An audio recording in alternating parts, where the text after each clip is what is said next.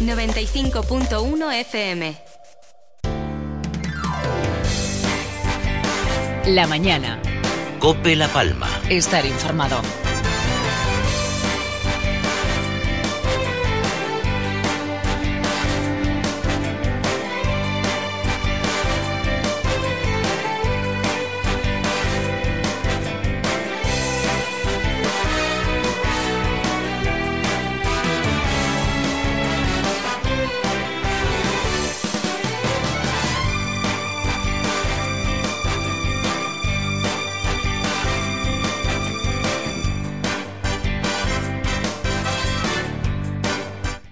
Eh, buenos días. Eh, bienvenidos a la mañana de Cope La Palma. Bienvenidos a esta mañana de miércoles 1 de diciembre. Actualidad que nos lleva desde ahora y hasta la una de la tarde en un eh, recorrido por la actualidad informativa en la isla de La Palma. La vista siempre puesta en los servicios informativos, en toda la programación de la cadena Cope. La vista puesta en el volcán de Cumbre Vieja. La vista puesta en un volcán que no cesa, en un volcán que en la jornada de hoy nos mantiene pendientes del avance de esa colada que va camino de la laguna. Una jornada, la de hoy, en la que tenemos eh, como buena noticia que están abiertos los accesos para los vecinos y para los regantes después de que la calidad del aire es buena en eh, toda la isla, a excepción de algunos picos, algunos datos no tan favorables en eh, Punta Gorda, pero eh, como digo, es sin duda una buena noticia la vuelta precisamente a poder entrar a esas viviendas por el sur, por la zona de Las Manchas y también poder acceder, como no, a la instalaciones eh, plataneras, el sector eh, agrícola afectado directamente por el volcán. Asuntos que eh, vamos a analizar en los próximos minutos. En unos minutitos estamos dándonos una vuelta como cada mañana también para ver cuál es la fotografía que nos muestra el volcán de Cumbre Vieja en la jornada de hoy. Hay preocupación por el acercamiento de la colada hasta Tajuya, hay preocupación por el puente y por la llegada de lo que eh, denominan eh, turistas de volcán y lo que pueda generar en cuanto a la circulación y a la propia emergencia en eh, la isla de La Palma. Hoy les proponemos además también en esta mañana de COPE una reflexión interesante. Hoy vamos a mm, reflexionar y a conocer detalles de el trabajo que se realiza en el registro de la propiedad. Sé que es un asunto, pues sin duda, muy, muy importante para muchos de los que han perdido sus viviendas en eh, estos días. Bueno, pues hoy queremos conocer eh, en detalle de ese trabajo que se realiza en el registro de en la propiedad en eh, la isla de La Palma. Sonidos del eh, día, sonidos que tienen que ver eh, con eh, la colada que va camino de la laguna, sonidos que tienen que ver con la actual situación del volcán. Ya les contamos desde el inicio de esta semana que, bueno, más allá de todo aquello que parecía que el volcán perdía energía, que parecía que podía dar una tregua, que parecía que podía estar tocando a su fin, bueno, nada que ver, porque el volcán ha vuelto a ganar en intensidad, por lo menos en movimiento sísmico eh, estamos batiendo absolutamente récord en cuanto al número de movimientos sísmicos registrados en eh, las últimas horas, porque eh, se ha abierto esa nueva fisura por el noroeste, porque esa colada avanza lentamente, pero avanza camino de la laguna. En la jornada de hoy han pasado por la mañana de Cope La Palma varios vulcanólogos precisamente para analizar eh, situaciones que tienen eh, que ver con eh, el volcán, cómo está el volcán a día de hoy, cuál es el, momento que vive la erupción volcánica de Cumbre Vieja. Claro, ya según van pasando los días, vamos en el 73, pues se antoja mucho más difícil que se puedan aventurar a poner encima de la mesa la posibilidad eh, de hacer un pronóstico, ¿no? ¿Qué va a pasar en los próximos días? Nos ha dado tantos giros el volcán que ya nadie, absolutamente nadie, se atreve a hacer eh, pronósticos sobre el eh, futuro del volcán. Hoy, desde el Instituto Geográfico Nacional, hablaba David Calvo en la mañana de COPE Pues la verdad yo no sé por qué no estamos haciendo nosotros esas mediciones, pero no creo que haya avanzado mucho desde ayer. Quizás un centenar de metros, a lo mejor no lo sé. Lo desconozco la cifra exacta, a ver qué nos hizo el Pevolca. La colada va despacio, muy despacio, es decir, está a una distancia suficiente como para que si hubiese que hacer algún tipo de, actividad o de acción mayor se, pueda realizar con, con, garantía. Yo creo que, visto ayer aquí mismo en esta zona de Tajuya, como la vemos, camina muy poquito, tiene muchísima masa, muchísimo material y necesitaría un empuje mucho mayor desde arriba y ese empuje no se está produciendo porque se está represando en la zona de la olla de cabeza de vaca y eso es un, un buen síntoma al menos para esa colada esa eh, colada de lava avanza muy muy lentamente. Me parece que toda la energía se está yendo en otra colada que viene sobre la central y eso es una buena señal. Parece que se desvía de la zona de Tajuya y del camino hacia la laguna. Las coladas que vemos ahora mismo son bastante viscosas. Desde ayer por la tarde comprobamos que las lavas fluían con menos velocidad incluso en la salida del centro emisor. Por lo cual vamos a confiar en que al menos haya una buena noticia y que el barrio de la laguna pueda seguir como está hasta ahora. Es lo que apuntaba David Calvo desde el Instituto Geográfico Nacional. El vulcanólogo Vicente Soler también eh, hablaba de esa eh, colada, de esa nueva fisura que se abrió hace unos días en el cráter eh, principal de la magnitud de este volcán de Cumbre Vieja. Tengo la, tengo la sensación de que es el segundo volcán en el mismo sitio. Es decir, el dije llegó un momento en que no fue capaz, en mi opinión, de, soportar la presión de la realimentación y cedió por la parte de atrás, lo que llaman la parte noroeste, y empezó como si, como si de los primeros días de la, de la erupción se tratase el comportamiento, que al ser viscoso, estos frentes o estos leves, estos laterales, crecen muchísimo, es decir, de ante de anoche a anoche en la zona de cabeza de vaca todo el conjunto estaba levantado como unos 6, 7, 8 metros respecto al día anterior. Entonces, al crecer tanto, los, los desbordes se hacen más, más peligrosos. Pues los desbordes cada vez son más peligrosos. Escuchaban al eh, vulcanólogo eh, Vicente Soler. Eh, hay preocupación porque la colada pueda aproximarse a un punto trascendental, eh, un eh, punto eh, fundamental en las comunicaciones que rodadas en las comunicaciones en la isla de La Palma y es la rotonda de Tajuya. Ese punto mm, es trascendental, repito, para mm, la coordinación de la emergencia, pero también es trascendental para la circulación y la conectividad del Valle de Aridane el consejero de Infraestructuras, Borja Perdomo, vicepresidente del Cabildo de La Palma, hablaba hoy en COPE. Tenemos localizados dos caminos eh, que habría que habilitar, uno solo sentido de bajada y otro sentido subida, pero bueno, eh, con la consecuencia de que los vehículos pesados pues lo tendrían difícil. A lo mejor habría que plantearse tener que hacer algunos eh, retoques en algunas esquinas de, de esas curvas, sobre todo las más pronunciadas, porque la otra opción es prácticamente inviable. Tendríamos que mandar a todo el tráfico eh, pesado a dar la vuelta por el norte de la isla. Pues es complicado, ¿eh? porque el tráfico pesado eh, tendría que salir eh, por el norte de la isla de La Palma. Vamos a confiar en que esa situación no se dé y no se llegue a interrumpir las comunicaciones con el eh, Valle de Aridane y que la lava no llegue a esa zona, a la de la rotonda de Tajuya, porque repito, sería y generaría un eh, problema de consideración. 11 de la mañana, 13 minutos, una noticia importante que usted tiene que saber a esta hora de la mañana es que Asprocan informa a todos los productores de plátano de Canarias de los municipios del Paso, Los Llanos de Aridane, Tazacorte, Fuencaliente y Tijarafe que antes del próximo 5 de diciembre deben presentar en su centro de empaquetado el documento firmado para el pago del anticipo de las ayudas por la destrucción de la producción eh, motivada por la erupción eh, volcánica. El documento está disponible a través de las redes sociales en eh, Asprocan. Asprocan informando a los productores de plátano afectados en Los Llanos, Tazacorte, Fuencaliente y Tijarafe, que tienen hasta el próximo 5 de diciembre para presentar en su empaquetado el documento firmado para el pago de ese anticipo de las ayudas. Vamos a buscar a esta hora de la mañana la previsión meteorológica.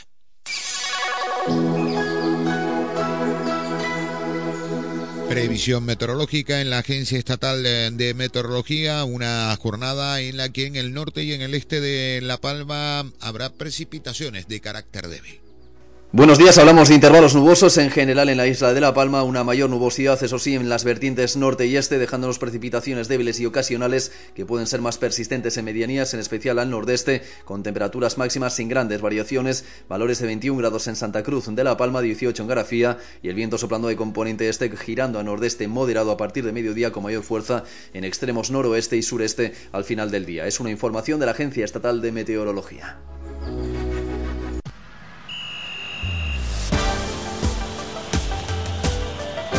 Cope más La Palma. Estar informado. Deportes.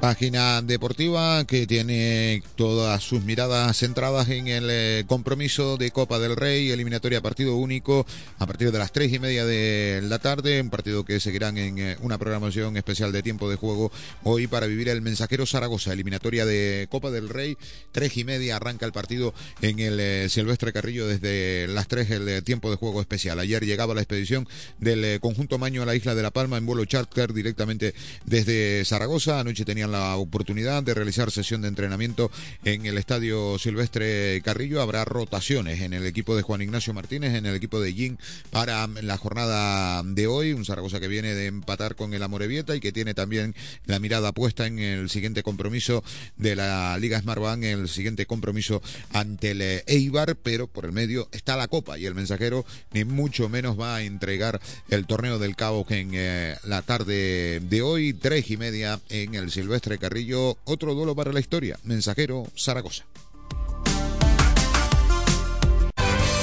La mañana.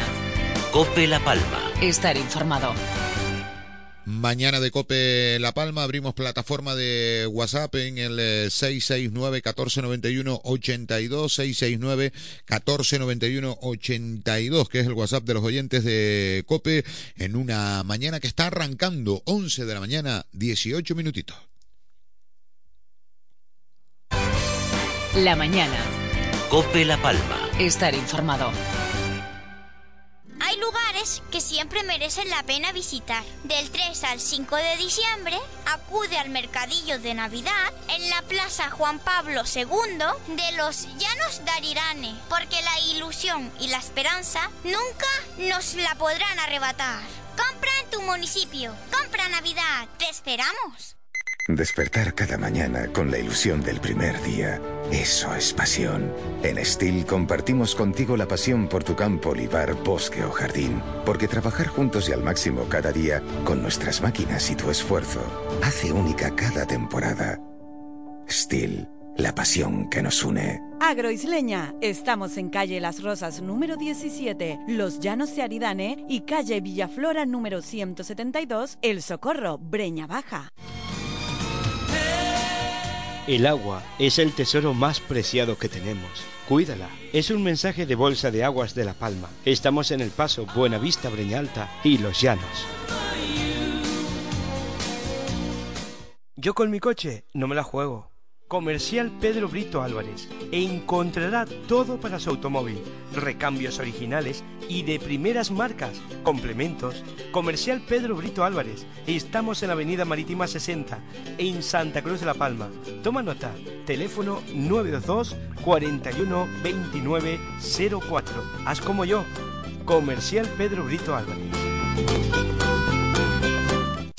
FEDECAN La Palma significa mucho más que un fondo de desarrollo para Canarias. Significa apostar por la dinamización social y económica, con proyectos innovadores que crean empleo y fomentan nuestro desarrollo económico. Desde el Cabildo de La Palma, impulsamos la colaboración y coordinación entre las diferentes administraciones para seguir avanzando juntos. FEDECAN financia y desarrolla futuro para La Palma. La Palma, la isla bonita, conocida por su belleza singular, fruto del verde de sus montes, el negro de sus volcanes y la pureza de sus cielos. Imagina que toda esa belleza y pureza pueda concentrarse en una sola gota de agua. Agua mineral natural de La Palma Manantial Barbusano. El agua bonita. Te presentamos En Plan Fácil, nuestra manera de hacerte la vida más fácil. Abre tu cuenta y disfruta de todo un mundo de ventajas. Da el salto a Caja 7. Porque somos la Caja de Canarias. ¿Dónde estaba? ¿Qué te cuesta coger el teléfono? Que mañana madrugo, Eh, tío. Yo hago lo que me da la gana, que para eso es mi hija. ¿Y tú qué pintas? Este 25 de noviembre. Día Internacional de la Eliminación de la Violencia contra las Mujeres. Queremos que se reconozca la violencia vicaria que sufrimos día a día. Ministerio de Igualdad, Cabildos Insulares, Instituto Canario de Igualdad, Gobierno de Canarias. El mejor sabor para tu Navidad lo tienes ya en todas las tiendas de Cinco Océanos. Hasta el 23 de diciembre, super oferta de bacalao noruego salado a 11,90 el kilo. Buenísimo. El auténtico bacalao noruego salado a 11,90 el kilo. Y además gran surtido de salados. Costillas, sardinas, cherne, corvina, fogonero, tollos. Cinco océanos, para que tu mesa sea un éxito. La mañana. Cope La Palma. Estar informado.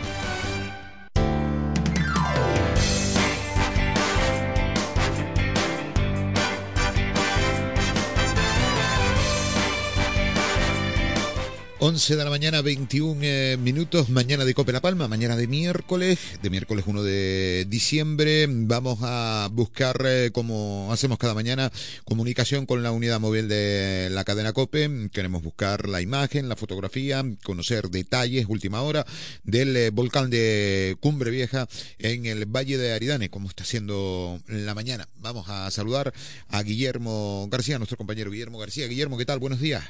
Hola, ¿qué tal Miguel Ángel? Muy buenos días. ¿Cuál es la, la foto que tienes ahora, Guillermo? Pues de una fase explosiva importante, ¿eh? desde primera hora de la mañana, Miguel Ángel, mucho estruendo, por lo menos en los días que llevo aquí es el día que más ruido he escuchado, eh, intermitente eso sí, pero a cada momento está soltando un zambombazo, si me permitís la expresión coloquial, más allá de los términos estrictamente técnicos de la vulcanología, y, se nota, ¿eh? se está notando. Estamos observando que bueno la actividad está centrada en, ese, en esa parte del edificio volcánico secundaria, digamos, que venimos contando todos estos días, y, hay importante nube de ceniza en el, en el día de hoy, por lo que estamos divisando desde aquí desde el mirador de, de Tajuya.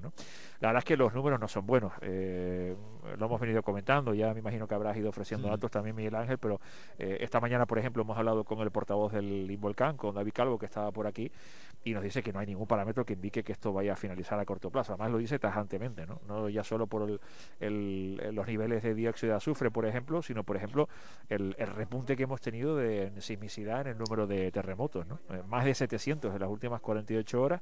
Eh, llevamos ya casi, vamos camino de los 200 en el día de hoy. Ayer finalizamos con, con 361, como sabes, de 371, perdón, eh, rompiendo récord. Es el día que más terremotos ha habido desde de los 74 que llevamos de proceso eruptivo y la verdad es que no, no hay buenas noticias en ese sentido. ¿no? Por lo menos sí hay buenas noticias en, en- en la colada que va paralela número 8 y que, y que estaba ayer a un kilómetro de Tajuya.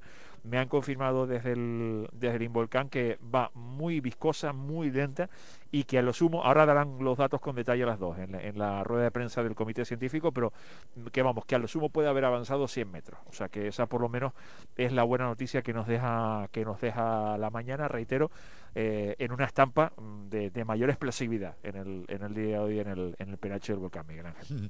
Eh, esta mañana tenías la oportunidad de hablar con, con David Calvo, lo escuchamos nosotros esta mañana, antes escuchamos también Sí. algún extracto. Eh, más que, le- que los argumentos que los hemos escuchado, eh, Guillermo, eh, ¿cuál es la situación que se respira ahí, en ese entorno de, de Tajuya? Ahí hay uno de los puntos neurálgicos del Instituto Geográfico Nacional. Bueno, por ahí transitan eh, muchos vulcanólogos, muchos científicos a lo largo de, del día. Hay mucha preocupación. eh, eh, cuando uno los Sí, mira a la cara, los ve preocupados, supongo, ¿no? Sí, yo creo que has dado en el clavo, Miguel Ángel. Mm, Más, más lo que nos decía, que también evidentemente con cifras en la mano, son las sensaciones. Y la sensación con la que yo me he quedado después de hablar con David Calvo cara a cara y también con Vicente Soler, que, que hemos hablado por teléfono Ujú. con él esta mañana en la mañana en Canarias, es, es idéntica, quiero decir. O sea, mm, em, cuando cerramos el micrófono, David utilizó una expresión bastante, vamos, prácticamente dijo que, que no es que nos comiera los turrones, sino que algo más nos vamos a comer hasta que veamos el volcán apagarse. ¿no? Esto un poco de récord, quizás lo estoy, lo estoy comentando, pero,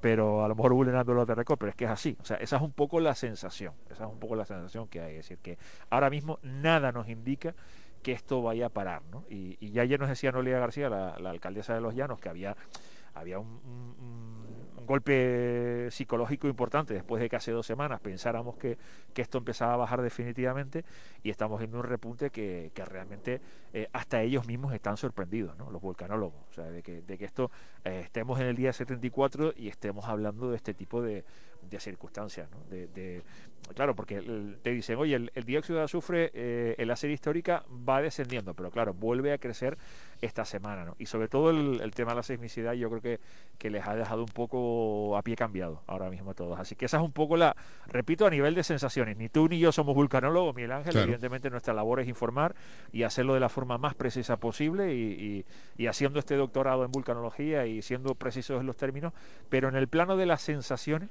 eh, es como cuando un equipo de fútbol te dice, oye, eh, no está sumando muchos puntos, pero juega bien, ¿no? Bueno, pues, pues eso, vamos al plano de las sensaciones, la verdad que las caras no son buenas y esto pinta que, que, que va, yo no sé si para largo, pero vamos, que a corto plazo no va a terminar, seguro, vamos. Bueno, pues eh, habrá que echarle valor. como y, ese suspiro tuyo lo he dicho todo ya. Sí, no, pues, claro. Igual que... has echado ese suspiro, yo creo que es un poco la sensación que me quedé esta mañana con David Calvo, sinceramente. Sí, bueno, es que también, también te digo una cosa, eh, yo con todo el respeto del mundo lo digo, lo conté en estos días y lo repito ahora, eh, con todo el respeto de, del mundo a los vulcanólogos, a los científicos que, que entienden de estos y yo no tengo ni idea. Pero bueno, tampoco hay que tampoco hay que entender mucho, ¿no? 371 movimientos sísmicos en el día de ayer y el récord. Una nueva fisura eh, al lado del cráter principal eh, y lava fluyendo, ahora de forma lenta, pero los últimos días no tan lenta. Que es la que lleva la actividad, fundamentalmente. Fíjate que, es que pasamos de un día de 152 a 371. O sea, hay un salto cualitativo importante. Por eso digo que no hay que ser eh, vulcanólogo ni, nada, ni yo pongo en tela de juicio para nada el trabajo que hacen ni los científicos ni los vulcanólogos, pero claro, si uno ve que, que sube la actividad sísmica, que, que, se abre una nueva fisura, que el volcán va ganando en energía, que ruge más y no sé cuánto, pues uno ya, entiende que, uno ya entiende que va a parar no es, o sea, esto como va a parar no es, da, esa sensación. Pero bueno, Guillermo, tenemos la línea abierta con la unidad móvil de, de la COPE. Cualquier novedad, pues, pues estoy por aquí. Ya lo sé un, mensaje ahí de fuerza al Mensa esta tarde, ¿eh? frente a Real Zaragoza, a ver si se le caen un par de golitos a los maños, hombre. A ver si por lo menos nos, llevamos una alegría en, eh, en el fútbol. Sí, señor. Un abrazo muy fuerte, Guillermo. Cuídese mucho, amigo. Hasta luego, Miguel Ángel. Un abrazo. Gracias, Guillermo García, unidad móvil de la cadena COPE, haciendo un trabajo descomunal en el Valle de Aridane, en el entorno del eh, volcán de Cumbre Vieja. 11 mm, de la mañana, 28 minutos. Tenemos abierta la plataforma de WhatsApp en el 669-1491-82. Preguntaba un oyente, ¿hoy sí se puede acceder a las viviendas? Sí. Eh, por lo menos esa es la información que han eh, facilitado en eh, la jornada de hoy, que se puede acceder en eh, el día de hoy eh, a las viviendas tanto vía terrestre como vía marítima, en este caso vía marítima, para acceder a las fincas de plátanos en eh, la jornada de hoy. Además también eh, apunta por aquí otro oyente, cuánta razón llevas Miguel Ángel, no hay que ser un gran científico para darse cuenta que si sube los movimientos sísmicos, crece la explosividad, hay más lava, es que tenemos volcán para rato, tampoco es que nos hayan dicho nada. Pues mira, que si ese es el resumen de lo que yo quería decir, no que no nos hayan dicho nada, ¿no? Eso no, pero que tampoco, a ver, que no han descubierto, no han descubierto nada.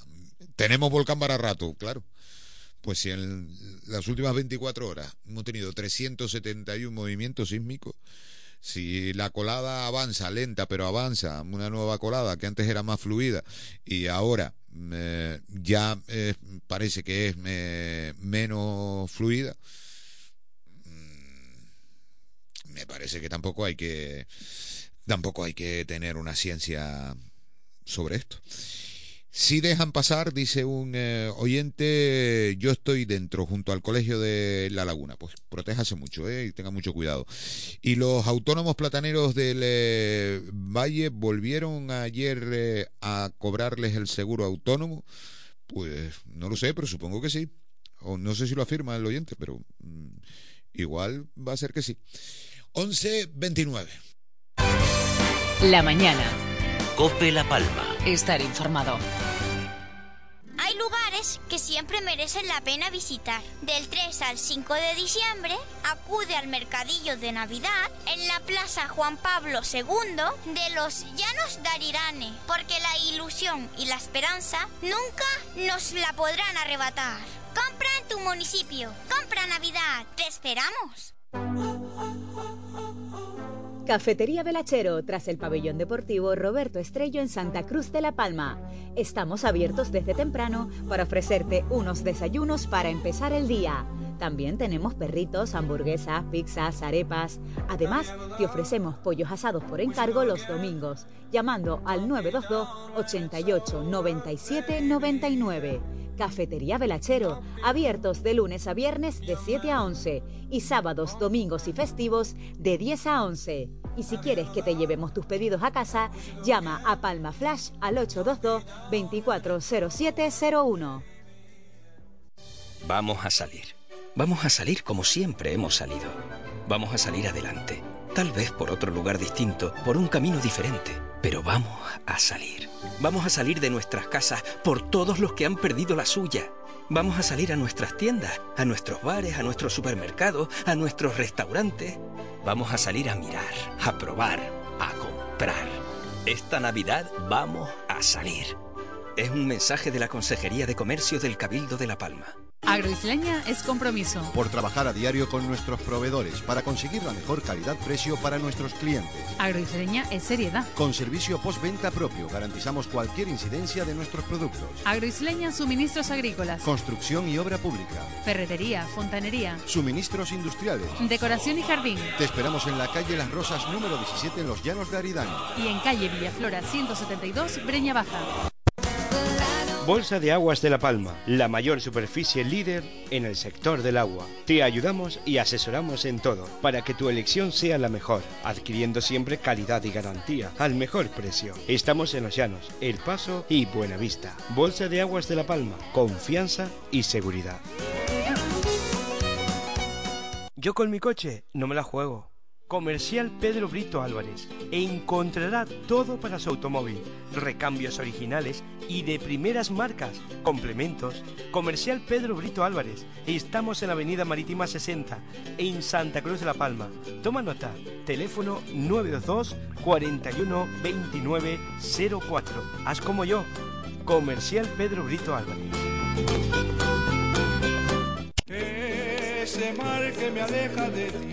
Es el momento de recuperarnos, de brindar aliento y esperanza, manteniendo viva la ilusión. Juntos brindamos apoyo al comercio local. Comparte una foto de los atractivos turísticos que tiene La Palma, bonita sí, siempre, y nos necesita. El Cabildo de La Palma y Sodepal, en colaboración de CaixaBank a través de Fundación La Caixa, sortean 400 bonos de 100 euros. Entra en la web de Sodepal, participa y consume local.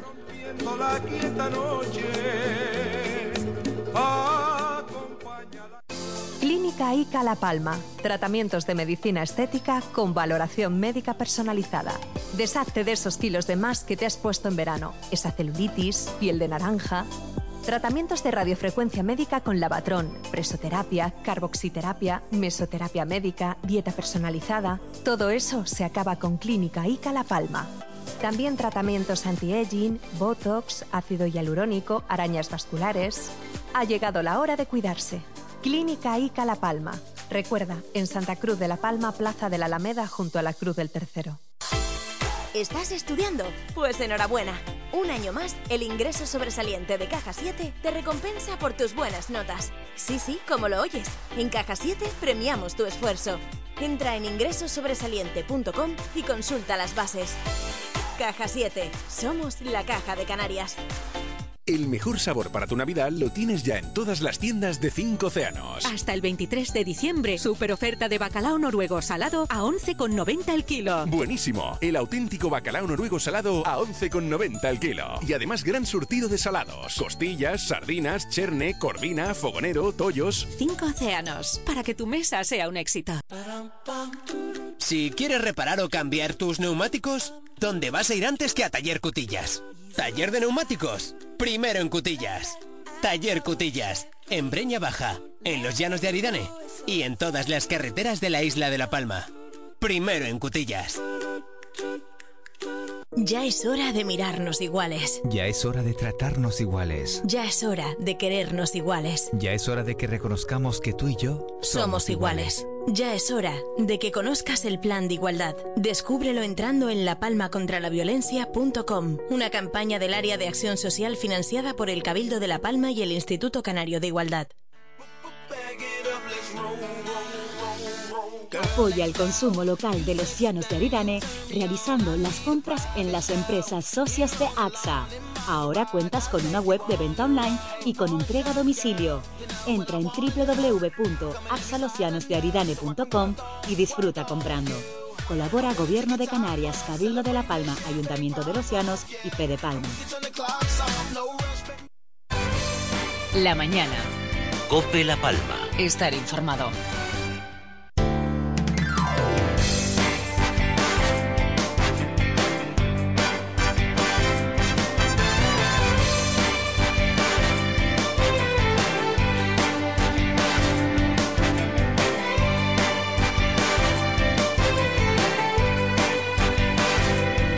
...11.35 de la mañana, de esta mañana de Cope La Palma... ...vamos a parar un momento en, eh, la actualidad del eh, volcán de Cumbre Vieja... ...que ya les digo, vamos a volver de inmediato y con un tema interesante... ...porque vamos a estar en un eh, ratito hablando del registro de la propiedad... ...con un registrador de la propiedad, o sea que es un tema...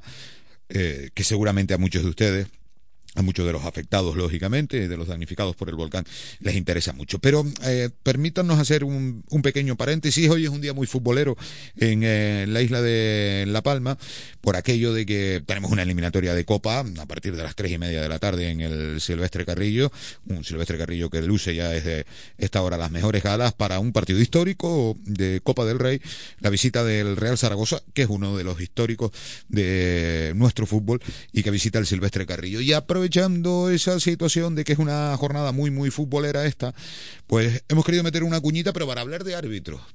Sí, sí, sí, tal. Para hablar de árbitros, del segundo seminario de arbitraje que va a tener lugar en la isla de La Palma. Un segundo seminario de arbitraje del Comité Interinsular Tinerfeño de Árbitros de Fútbol. Hace unos cuantos meses, yo no recuerdo cuántos, porque esto de Volcán me ha hecho perder a mí también lo de la noción, pero hace unos cuantos meses estuvo aquí en esta mañana de COPE eh, Antonio Pérez Riverol eh, y nos estuvo contando, el bueno de Toño, nos estuvo analizando que tenía en mente el seminario, que tenía en mente hacer el seminario. Y yo decía, bueno, y, se va a poder hacer, Toño, y se va a poder. Y él me decía, sí, sí, sí, lo vamos a hacer. Yo, por la parte que a mí me toca, lo vamos a hacer. Si consigo el respaldo y lo tengo del eh, comité eh, de árbitros, eh, el seminario va para adelante. Y a fe que ya tienen fecha para el 11 y el 12 en el H10, en el Taburiente Playa, para realizar este segundo seminario. Don Antonio, ¿qué tal? Buenos días. Muy buenos días, Miguel Ángel. ¿Cómo estamos? ¿Cómo estás, Toño? pues bien.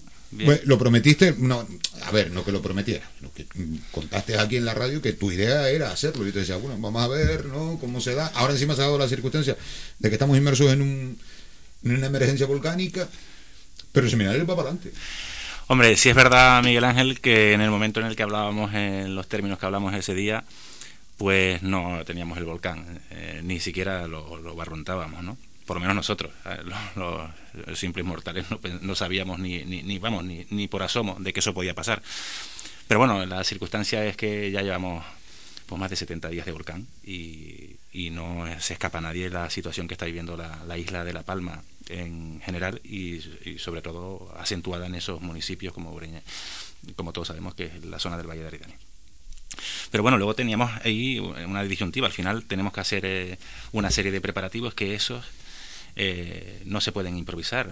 Hay que irlos preparando concienzudamente para que todas las eh, circunstancias que lo rodeen pues, sean mm. las, las, propicias para que se puedan celebrar en, en tiempo, forma y condiciones. No en vano, el COVID sigue estando ahí. El protocolo COVID que el propio hotel le establece y el que establece, establezcamos nosotros desde la organización, pues va, va para adelante. Pero ahora tenemos asociado pues esta, esta calamidad, esta emergencia volcánica. Y, y bueno, si quieres te, te, paso a retar cuáles son los fundamentos principales de, de, lo que es este evento. O en lo que lo hemos transformado. Me, lo cuentas, pero no quiero yo tampoco eh, ser tan mal educado y no saludar a Francisco Javier Vázquez, que es el vicepresidente del eh, Comité Interinsular Tinerfeño de, de Árbitros, el responsable técnico de los árbitros también, ¿no? En la provincia. ¿Qué tal, Javier? ¿Cómo estás? ¿Qué tal, Miguel Ángel? Buenos días. Todo bien, ¿no? Y a todos. ¿Qué tal? Bien, bien. Gracias a Dios estamos todos bien. A ver, eh, no, yo antes de que, de que me relataras un poco, Toño y Javier, los dos, en qué va a consistir este segundo seminario, eh, por dejarlo claro, Sanjado. No tuviste dudas, no tuvieron dudas. Es decir, una emergencia volcánica, vamos a hacer nosotros un seminario de árbitros. Alguien puede pensar, ¿con qué está haciendo esta gente? Hombre, si estamos aquí en medio de un volcán. Hombre, dudas, por supuesto, que, hubieron. Eh, no en vano, hombre, somos conscientes de, de, que hay mucha gente que lo está pasando mal, que es un drama para, para mucha gente.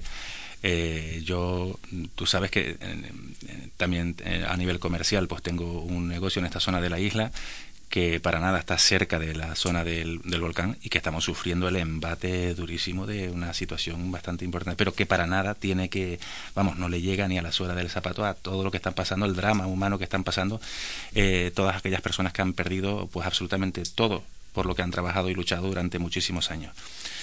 Pero llegado ese caso, llegado ese momento en el que tuvimos que pararnos a reflexionar, eh, eh, aquí se han encontrado dos circunstancias. Una, los que estamos en la isla de La Palma y otra, los que desde la isla de Tenerife, eh, Gomera y Hierro ven desde el propio comité y que al final pues ha llegado a que yo incluso haya tenido que a algunos convencerlos de que la isla de La Palma sigue viva.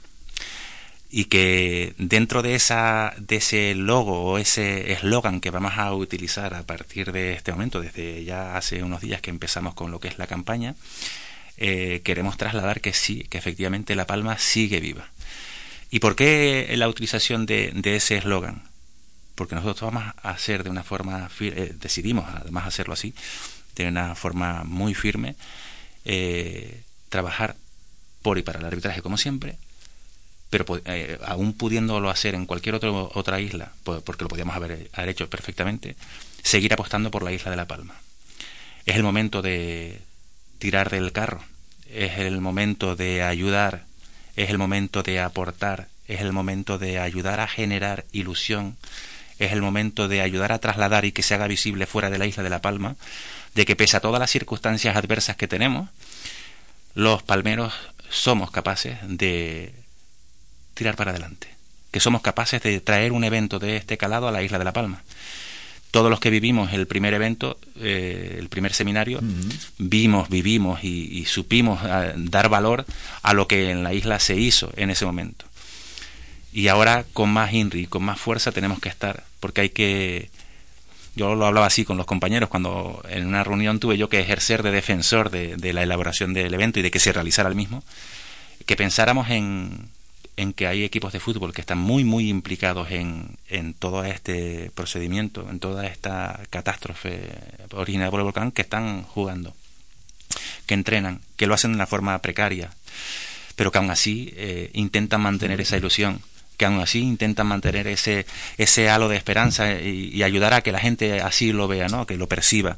Pues nosotros no podemos hacerlo de otra forma y tenemos que enarbolar el que esta isla sigue viva, que eh, sigue tirando para adelante. Hemos sido siempre referentes en la cultura, en el deporte, en, en muchísimos ámbitos dentro de lo que es la propia, nuestra propia sociedad y más allá de la isla de La Palma. Y tenemos que hacer ver, que se visualice, que el Comité Internacional tiene de Árbitros de Fútbol siga apostando por el arbitraje, pero que siga apostando también por La Palma. Y que hoy más que nunca La Palma necesita que eventos de este tipo se realicen, que se vea que es posible realizarlos, que en la isla de La Palma se pueden seguir haciendo eventos de este calado.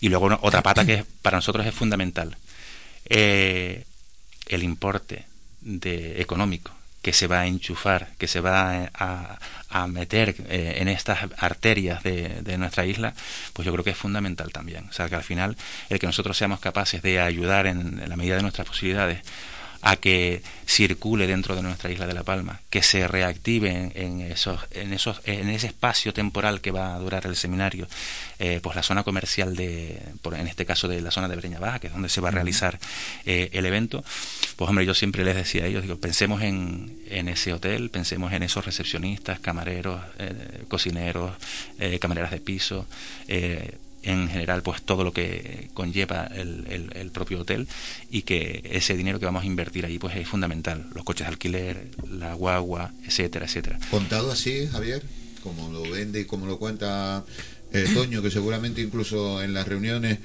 eh, habrá sido más expresivo eh, o más convincente todavía si cabe de lo que ha sido en esta locución claro cualquiera le dice que no. Es que preguntabas antes si no nos había generado dudas yo no te voy a mentir, lógicamente nos generaba muchas dudas. Hay que desplazar a, muchas personas, eh, el desplazamiento ahora a la isla todos sabemos que a veces genera ciertos problemas y sobre todo pues la parte logística era una de, de los condicionantes a la hora de, decidir si se hacía o no. Eh, el hecho de hacerlo aquí, estamos, estamos hablando de trasladar a unos 60 árbitros aproximadamente esto además supone eh, problemas incluso hasta a la hora de, organizar cómo sacar la competición en la isla. Son muchísimos árbitros los que vienen para acá. Y las dudas eran muchísimas. Yo creo que más que dudas, yo creo que, en un principio no hubo dudas. Es decir, en un principio lo que teníamos claro es que no se iba a hacer. O sea, la idea que teníamos nosotros es que, bueno, ya ahora mismo con el volcán, esto se está de esta manera, hasta que llegó la reunión que hablaba Toño. Y en esa reunión, que además fue eh, una reunión telemática, estaba toda la junta directiva, y en, un principio todos pensábamos que, iba a ser un, no, pues esto que os acaba de explicar pues fue lo que nos explicó a nosotros. Él, él, partió de una base que creo que era fundamental, y decir, señores, La Palma sigue viva. Lo último que podemos hacer ahora y lo último que necesita la isla de La Palma es que a partir de ahora, como haya un volcán, pues aquí que no venga nadie, aquí esto está cerrado, aquí... No, no, la imagen que tenemos que dar es de que la vida sigue en La Palma, porque es que lo contrario sería terrible. Y entonces todas estas dudas que, teníamos en un principio, dudas logísticas, dudas de tal, pues poco a poco, poco a poco y con el trabajo, sobre todo el de él, que es el que, el que más está trabajando en el tema, pues se fueron disipando. De tal manera que a día de hoy nosotros la, idea que tenemos es de que efectivamente esto se va a celebrar y, se va a celebrar pero con, una garantía de éxito total. Sí que es cierto que, que seguimos teniendo ese esa pequeña duda de que, bueno, la que podemos tener en un momento dado, como tenéis todo, igual que la que yo he tenido hoy cuando me he montado en el avión, de decir, oye, ¿saldrá el vuelo? ¿No saldrá el vuelo? Bueno, pues eso son cosas con las que contamos, pero desgraciadamente no está en nuestra mano. Pero lo que tenemos claro es que, y es lo que él nos convenció, es que precisamente ahora, ahora más que nunca era el momento de dinamizar eh, la economía de la isla con, y aportando nuestro granito de arena. Y nuestro granito de arena está, uno, de los granos de arena que queremos aportar es este, porque aparte también va, va a existir, coincidiendo con este evento, un aporte, una colaboración que van a hacer todos los árbitros del comité, del comité tinerfeño. Entonces, sumando eh, la oportunidad de que se genera, bueno, pues como comentaba Toño, trayendo a 60, 65 personas a, la isla que van a consumir, que van a, estar en un hotel, que, como decía él, todo no, quiero repetirme.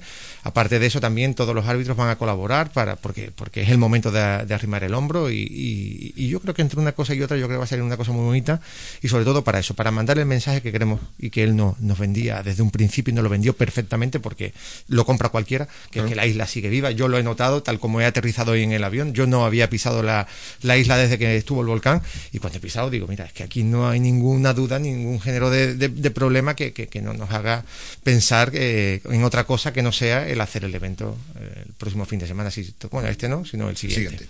11 y 12. A ver, ¿qué, ¿qué, nos vamos a encontrar en el segundo seminario? Ya que me vendiste bien la, la propuesta, véndeme también bien el seminario. ¿Qué nos vamos a encontrar? Mira, nosotros vamos a partir de una base y es de que aquello que, que sale bien, pues no lo toques mucho, ¿vale? Entonces, Somos muy futbolero, muy entrenador de fútbol. Se puede tocar, pero para mejorar. Efectivamente. El equipo que gana no se toca. Ya te digo.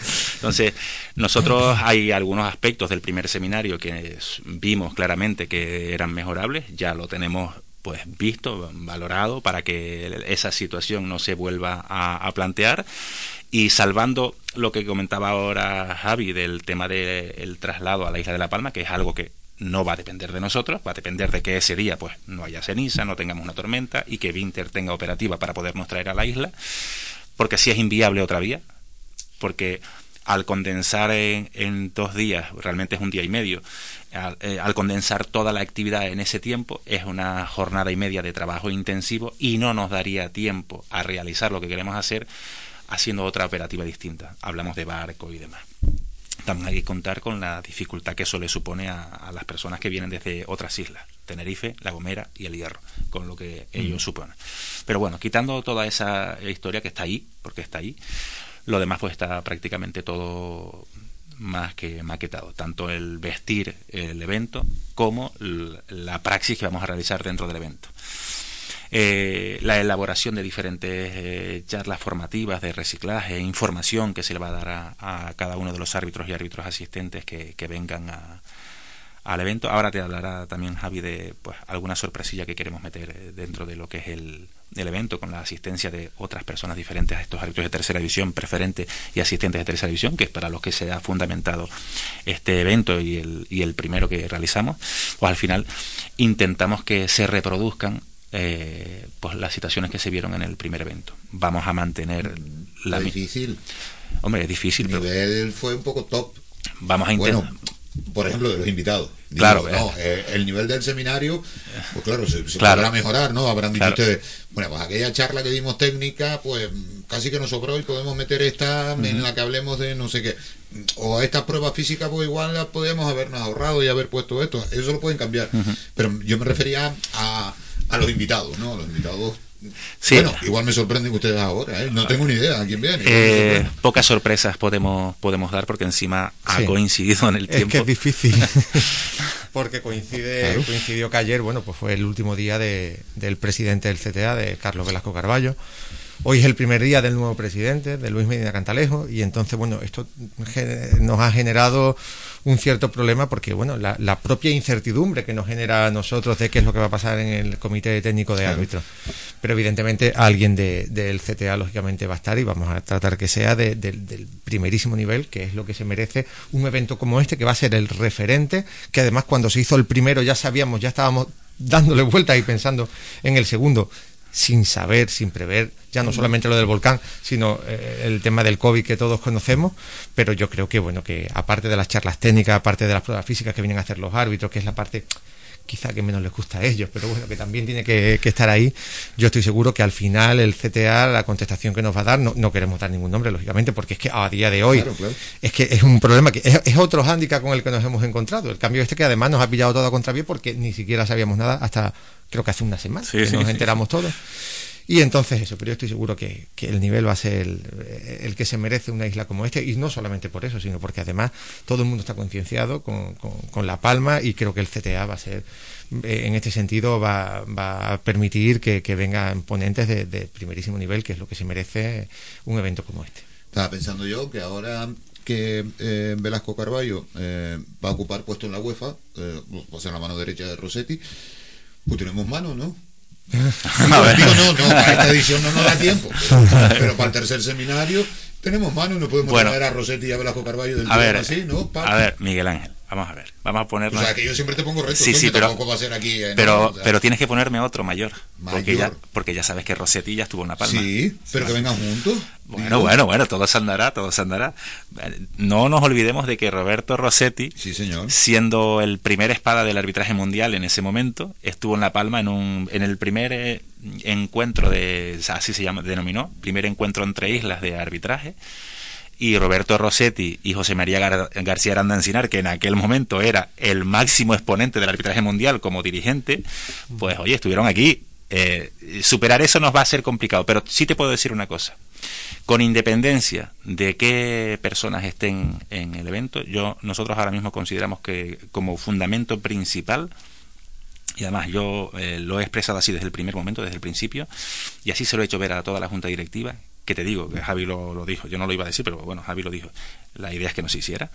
De hecho, eh, les costó decirme, Toño, es que creemos que no es el momento de hacerlo, porque les costó decírmelo, porque ellos al final saben la sensibilidad que yo expreso y, la, y lo emotivo que soy a la hora de trasladar todo este tipo de cuestiones, y bueno, al final los convencí, que yo nunca pensé que los fuera a convencer a todos, pero bueno, sí, al final se convencieron.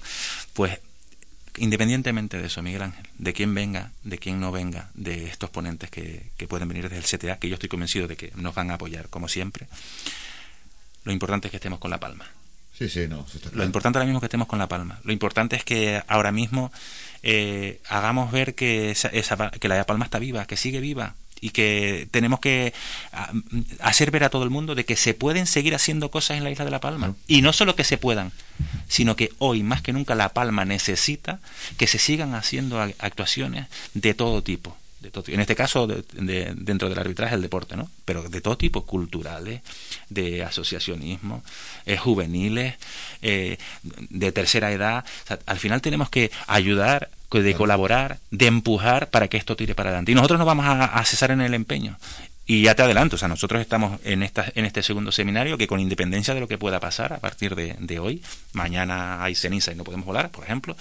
pero que eso tenemos que acostumbrar. No se va a parar, porque no se va a parar. Eso lo, puedo garantizar que mientras yo esté eh, en el comité y el, y el comité siga la línea que está llevando desde hace ya dos años, en las que yo estoy dentro de lo que es la junta directiva y que Javi está ahí en la dirección técnica y que desde el primer momento contó conmigo, por algo habrán contado conmigo, en el momento en que entiendan que no, pues ya me lo dirán, pero yo creo que de momento la cosa pues va bastante bien, estamos intentando cambiar cosas y yo creo, así se lo de yo creo que era el momento de, estar aquí y de empujar eh, para que La Palma siga hacia adelante. Bueno, que lo de la ceniza, lo de, lo de los, eh, eh, vuelos, lo de los aviones, vaya, y, de que se puede operar o no, pues, eso es algo que también vive el comité eh, cada, cada fin de semana, ¿no? O sea, me, bueno, a micrófono cerrado estábamos eh, antes de empezar la entrevista hablando del mensajero Zaragoza de esta tarde, ¿no? y, les decía yo, no, que el Zaragoza vino en charter ayer. Claro, y, según lo estaba pensando, eh, según lo estaba diciendo, estaba pensando, bueno, el Zaragoza, claro, un equipo profesional de no sé cuánto, con un avión en Zaragoza y se viene. Pero si hay ceniza, no viene. Tampoco entra. Claro. Da lo mismo que venga en charter o que haga como el Ceuta el otro día, ¿no? Que, tuvieron que hacer Ceuta, Algeciras, Algeciras, Jerez, Jerez, Tenerife, Tenerife, La Palma en barco para llegar a La Palma y jugar el partido el domingo. Correcto. Da igual. O sea, lo importante es el espíritu que uno le ponga. Y a eso que decía solo quiero añadir una cosa que además lo conté precisamente esta semana. El volcán no puede quitar mm, viviendas y nos ha quitado miles, eh, fincas de plátanos, eh, nos puede meter en una crisis económica y nos tiene en ella, eh, puede arruinarle la ilusión o el sueño de vida y el futuro de vida de, miles de, de, palmeros, pero el volcán lo que sí no puede jugar es con nuestra ilusión, con nuestros sentimientos, con, con las pocas cosas que dependen de nosotros, las tenemos que seguir haciendo. O sea, yo contaba ayer aquí en la radio que yo entiendo que no hay la mitad de la isla, o, el 80% de la isla no está para Navidad. Pues no está uno para Navidad, porque se va a poner yo el árbol si, si aquel amigo mío, o, mi primo, o mi hermano, no sé qué, ha perdido la casa, yo no estoy para... Pero no nos puede privar de... porque el día que nos quite la ilusión por no sé, por, por comerte un polvorón eh, el día de Nochebuena, el día que el volcán consiga quitarnos eso, ya nos ha quitado todo. Efectivamente. O sea, ya no quitó lo material, no quito, si nos quita también la ilusión, es como si te quita la ilusión ya por todo, ya, ya es que nos quedaría. Totalmente de acuerdo. No, no, no nos quedaría nada. A ver, llevamos un rato aquí hablando y no, no he sacado yo nada, no me cuentan nada, nada, nada así de, para que yo lo meta ahí como titular del seminario. Bueno, yo creo que te hemos dado un titular eh, potente el seminario, eh, su... Mira, yo voy a darte el titular. La Palma sigue viva. Ese va a ser nuestro fundamento principal. Lo demás, eh, que el seminario, se funda, el fundamento principal del seminario es formación, formación y formación para los árbitros. También información para los árbitros en base a todo el trabajo que han ido realizando durante la temporada. Si es verdad que en el, en el primer seminario, al celebrarse en el final de febrero, principio de marzo, pues teníamos un lapso de tiempo mayor para poderles dar eh, pues una información más real de la actuación que iban teniendo durante la temporada. Pero bueno, si quieres te digo los, los cuatro aspectos fundamentales en los que se basa, que uno es las pruebas físicas que se realizan en, la isla de La Palma.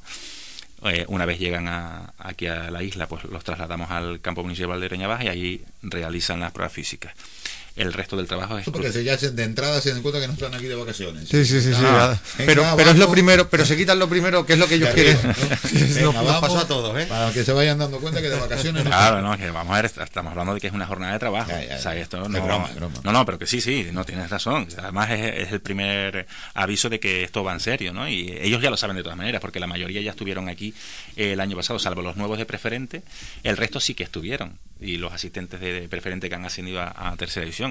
Eh, el resto ya estuvieron aquí la temporada pasada y saben perfectamente la intensidad que se vive. Disponemos de un médico, ese médico pues va a ayudarnos a elaborar un pequeño eh, dossier de en, qué condiciones se encuentra cada uno de los árbitros el cual luego le trasladamos a una base de datos que nosotros manejamos para saber exactamente pues el que tiene más un problema u otro dependiendo de, de, las medidas que se toman por parte del médico. Tenemos un preparador o sea un fisioterapeuta que nos ayuda pues a controlar un poquito también eh, pues, posibles lesiones molestias que puedan tener los compañeros y también para coayudar a, a nuestro a nuestro médico Luego las diferentes charlas que engloban no solo aspectos técnicos de, reglas de juego, sino también aspectos determinados en la praxis que se ha ido realizando durante los partidos, esas situaciones concretas.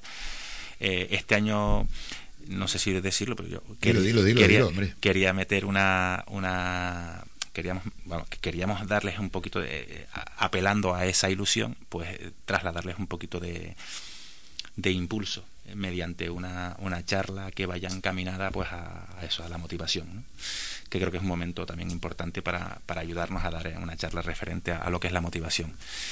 Eh, ya el año pasado dimos una, eh, una pequeña, un pequeño taller de, hecho por el propio doctor para el año pasado dimos en la RCP, o sea que una resucitación que se, se, hizo allí en la praxis con, con, con los árbitros eh, ahora tenemos el COVID, o sea que hay cosas que, aunque quisiéramos, no las podemos hacer, sobre todo el, tema que lleve contactos y movimientos dentro de lo que es el, aula, la sala donde vamos a realizar el evento. Eh, y luego pues nos queda pues las charlas eh, técnicas finales, ¿no? porque tampoco es que no podemos vender otra cosa. al final nosotros lo que queremos es que los árbitros reciban una formación continua durante esa jornada y media.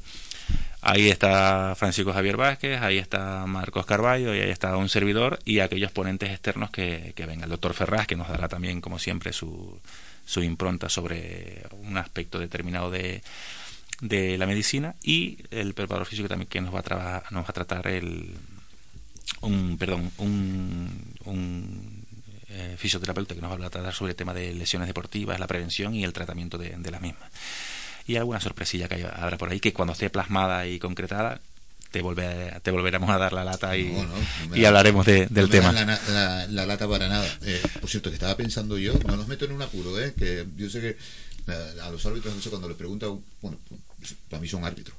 Eh, cuando uno le pregunta algo parece que los está metiendo en un apuro y no quiero yo meterlos en un apuro ni es mi intención. Pero estaba pensando mientras escuchaba a Toño que qué pena que contra... Y no me contesten esto en vez de ser el segundo seminario debería ser el décimo segundo.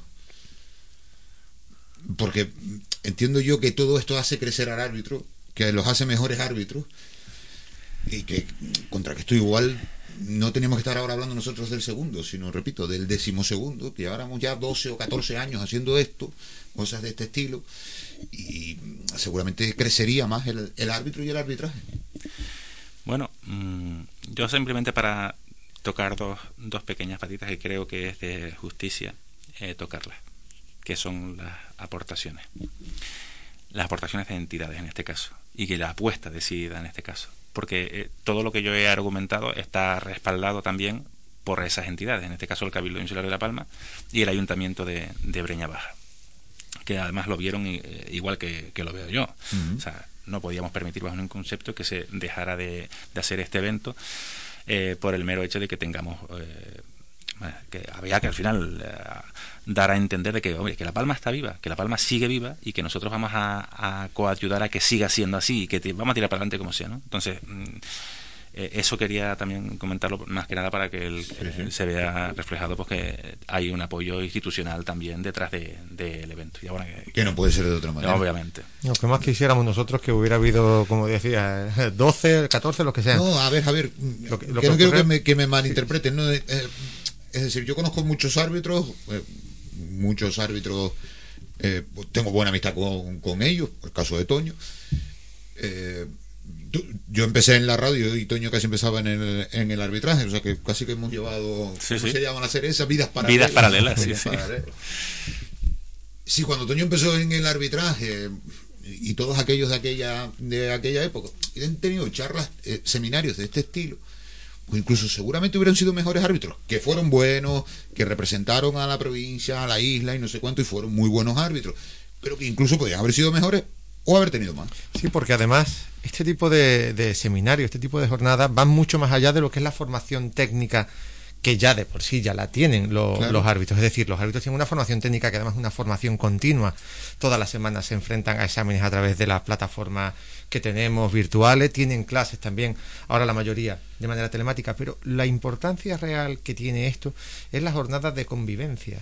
Es que además no solamente se habla de reglas de juego, sino que se aprovecha para que venga un médico, para que venga un preparador físico especializado. Recuerdo que la última incluso tuvimos una charla en relación al uso de las redes sociales por parte del árbitro. Es decir, se tratan temas que generalmente, bueno, pues no, a veces no, no, no llegamos y tal. Si a eso le sumamos la convivencia, de, de- in- incluso además hasta los mezclamos nos hace gracia porque ah, hoy tenemos que reunirnos para hacer la distribución de las habitaciones y los mezclamos eh, de tal manera que sean gente que incluso que prácticamente ni se conozcan porque son Claro. de delegaciones distintas. Porque lo que queremos generar no solamente es el aprendizaje que al final las reglas de juego se las saben estupendamente Claro. sino además es esa convivencia ese que conozcas a un compañero. Oye yo quiero que me pongas en la habitación con Manolito. Ya sabes que con Manolito no vas a ir. Incluso vinieron algunas parejas que tuvimos que, que incluso separamos en las habitaciones.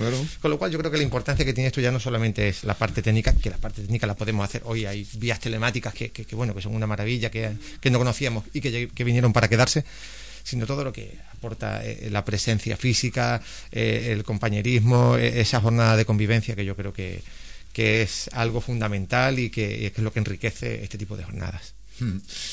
Bueno, ¿algo más que se me quede?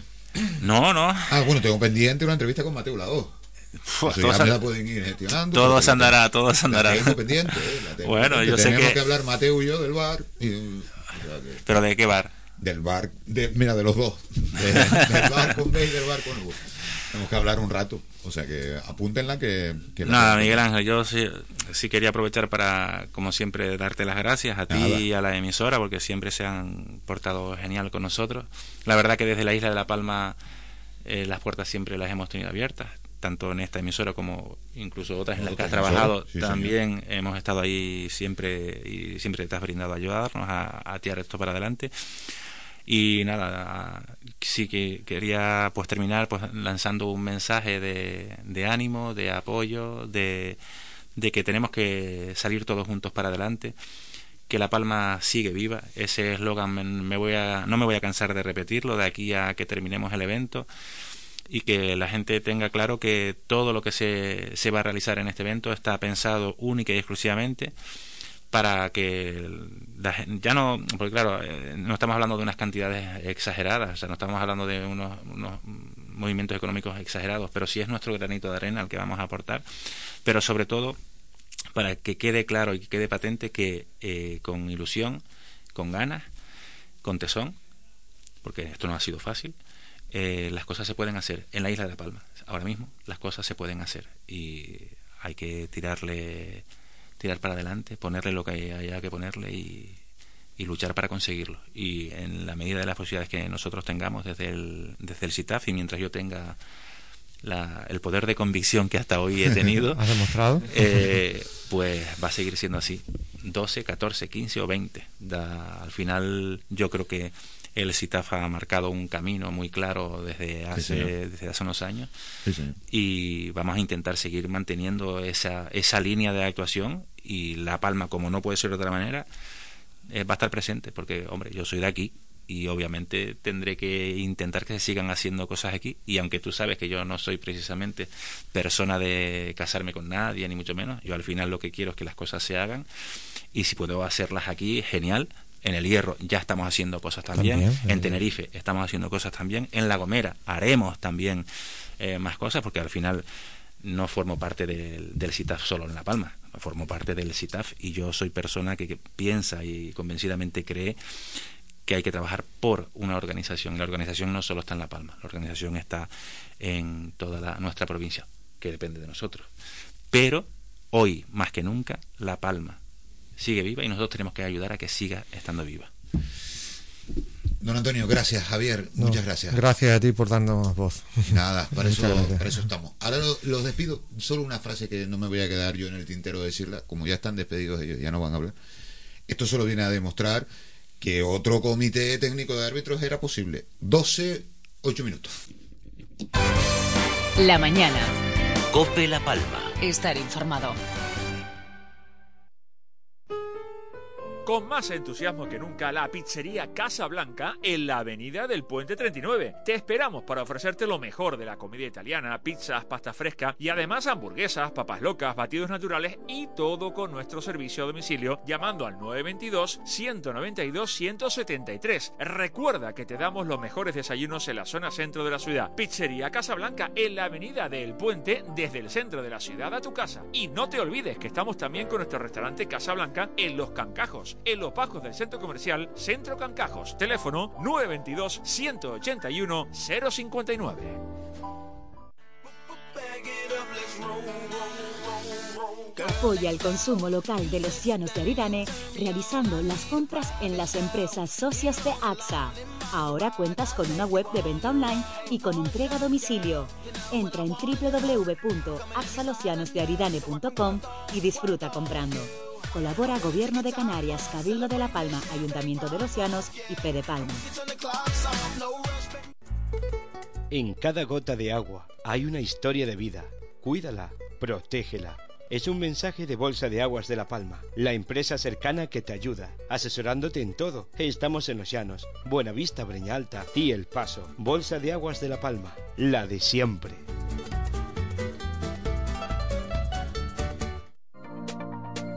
¿Quieres participar haciendo preguntas en la programación de Cope La Palma? Envía tu nota de voz al WhatsApp al 669 14 91 82 y podrás hacer tus preguntas a nuestros invitados o introducir temas de interés o tus denuncias. Envíanos tu nota de voz al WhatsApp del oyente de Cope La Palma al 669 14 91 82 y participa con tus preguntas, reflexiones o preocupaciones.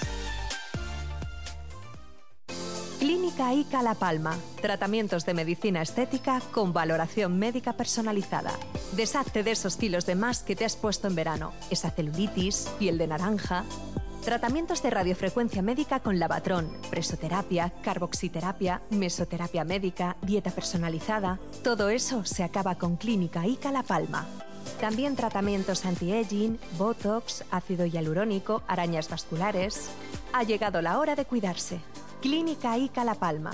Recuerda, en Santa Cruz de la Palma, Plaza de la Alameda, junto a la Cruz del Tercero. Wurten Exclusivo Online. Una oferta exclusiva para nuestra web canarias.wurten.es. Tan exclusiva que tienes un 20% de descuento. Entrega gratis de gran electrodoméstico y televisión de gran pulgada. Y financiación de hasta 30 meses sin intereses. Solo para ti en canarias.wurten.es. Wurten Exclusivo Online. Nadie da más. FEDECAN La Palma significa mucho más que un fondo de desarrollo para Canarias. Significa apostar por la dinamización social y económica, con proyectos innovadores que crean empleo y fomentan nuestro desarrollo económico. Desde el Cabildo de La Palma, impulsamos la colaboración y coordinación entre las diferentes administraciones para seguir avanzando juntos.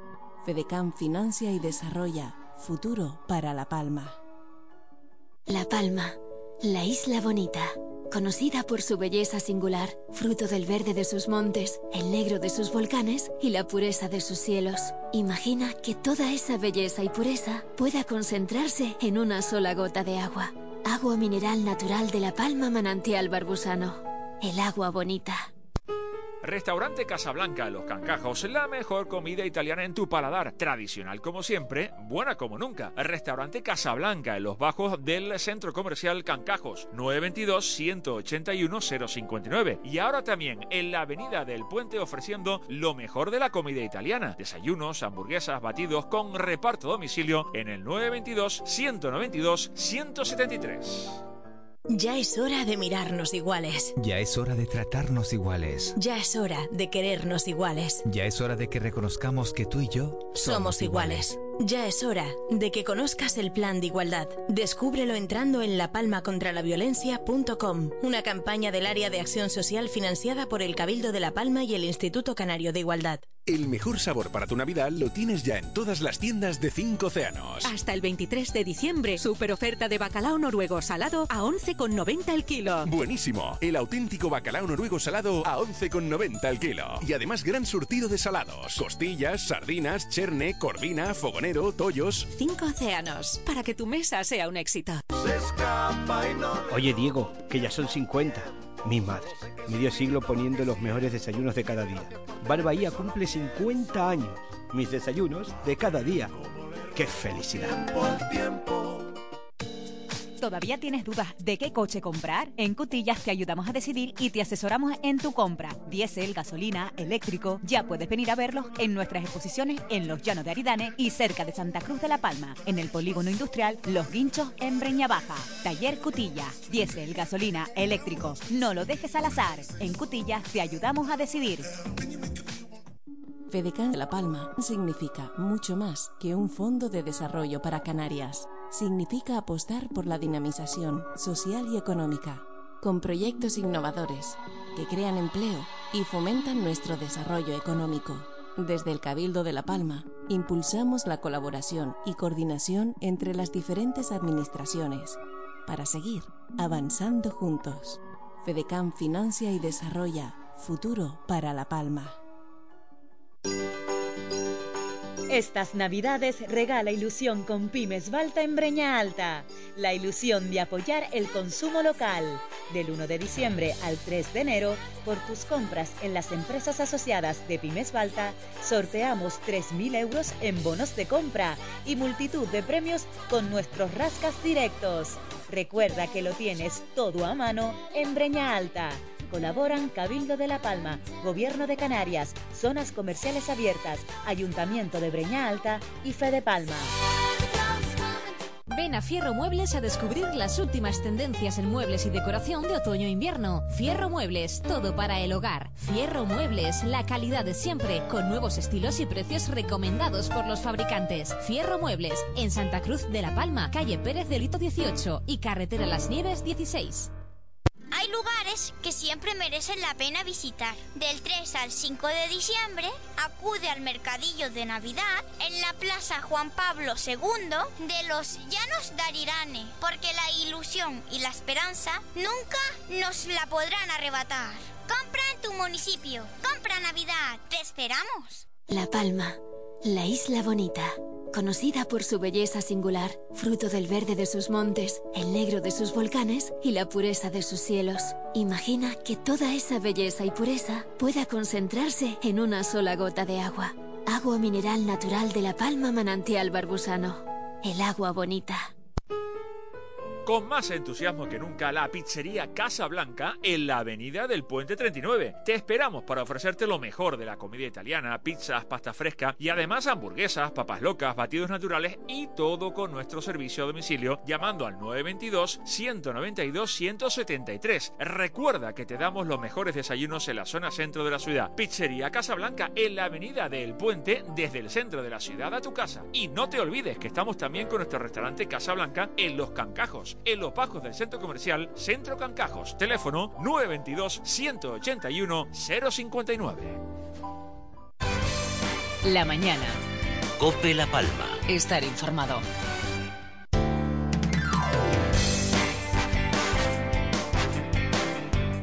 12.17, 12 del mediodía, 17 minutos, eh, miércoles eh, 1 de diciembre. Les estamos contando la actualidad informativa en la isla de La Palma.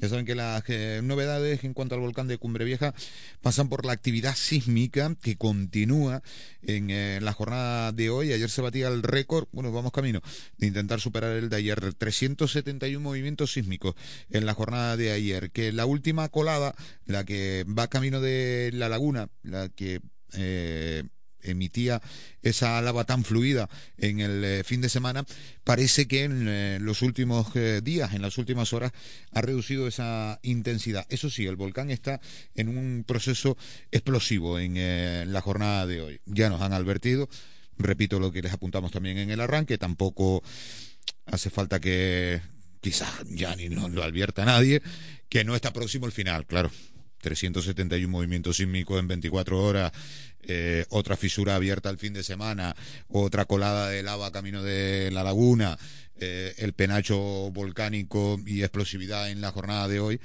pues que quieren que les diga, el cóctel perfecto para entender que esto no se va a acabar pasado mañana. Entre tanto, eh, les estamos contando todo lo que tiene que ver con el volcán de Cumbre Vieja como protagonista. Tenemos abierta la plataforma de WhatsApp en el 669-1491-82, donde apuntaba por aquí un oyente. Dice, sería bueno, señores, que les recordaran a todos que durante el puente crucen el túnel y que vengan al valle y que gasten en el valle.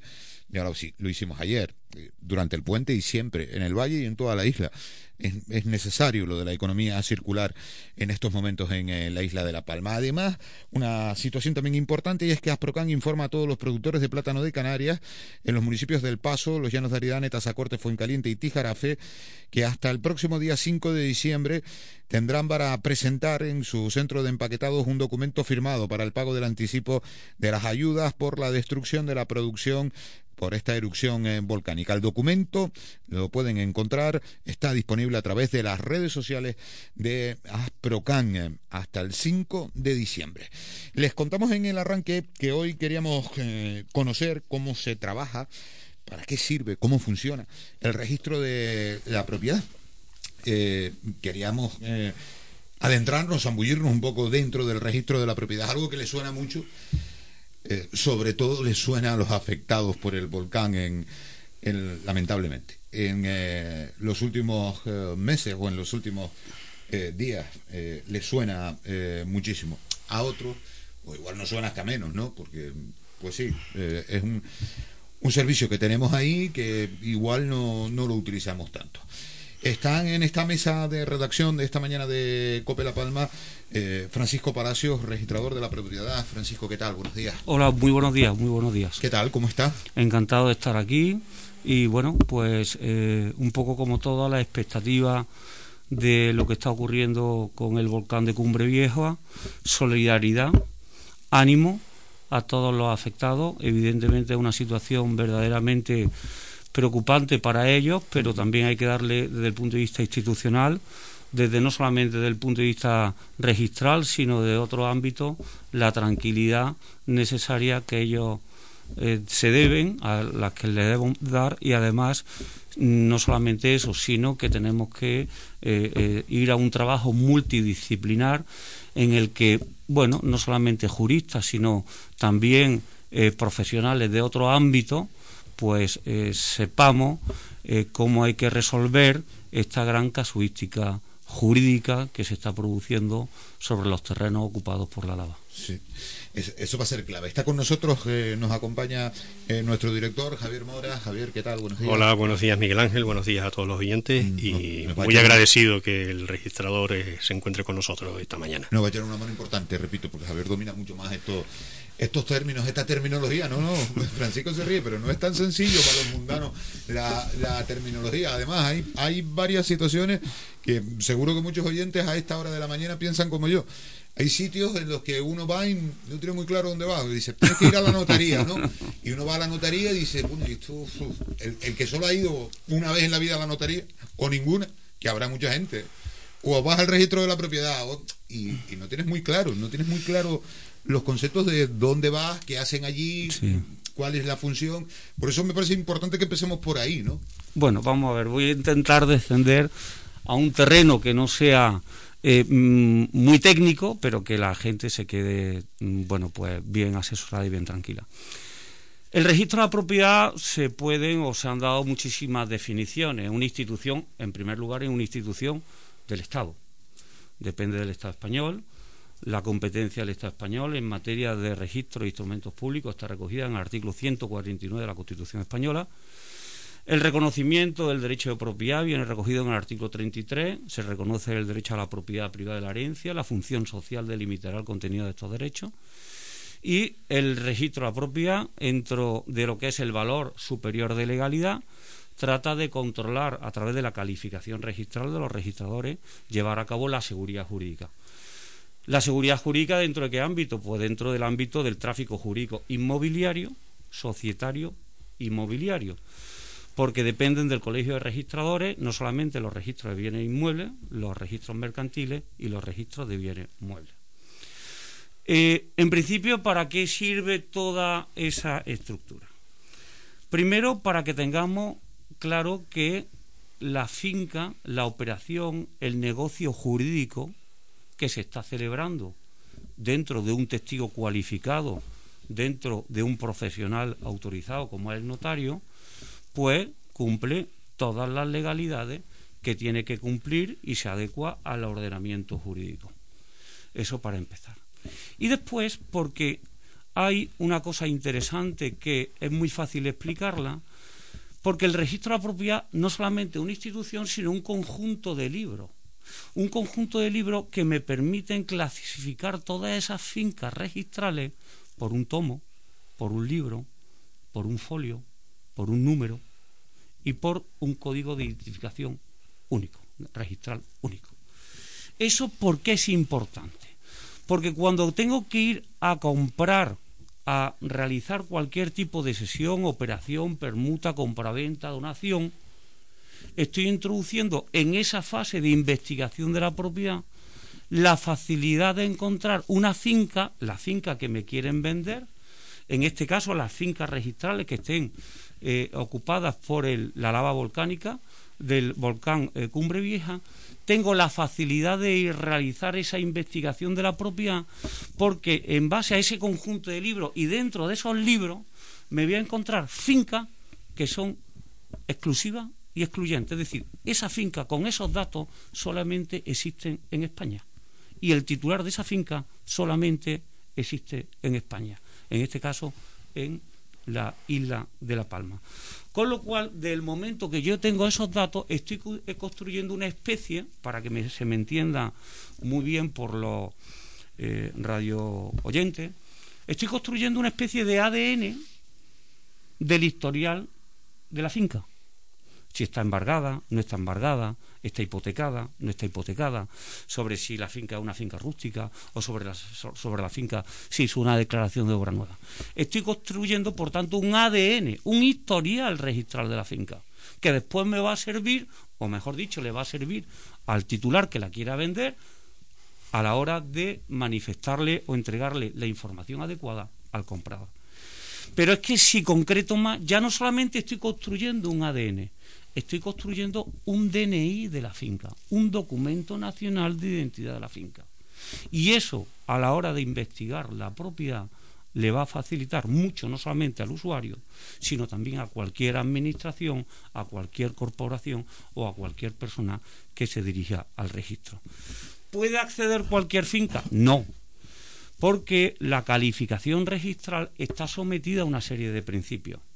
Estos principios no lo establecí yo, estos principios lo establecieron juristas ya del 1870, 1861, grandes estudiosos del derecho comparado, estudiosos de regímenes jurídicos registrales de otros países, del sistema alemán, del sistema prusiano, del sistema francés, y lo iban adaptando a nuestra normativa.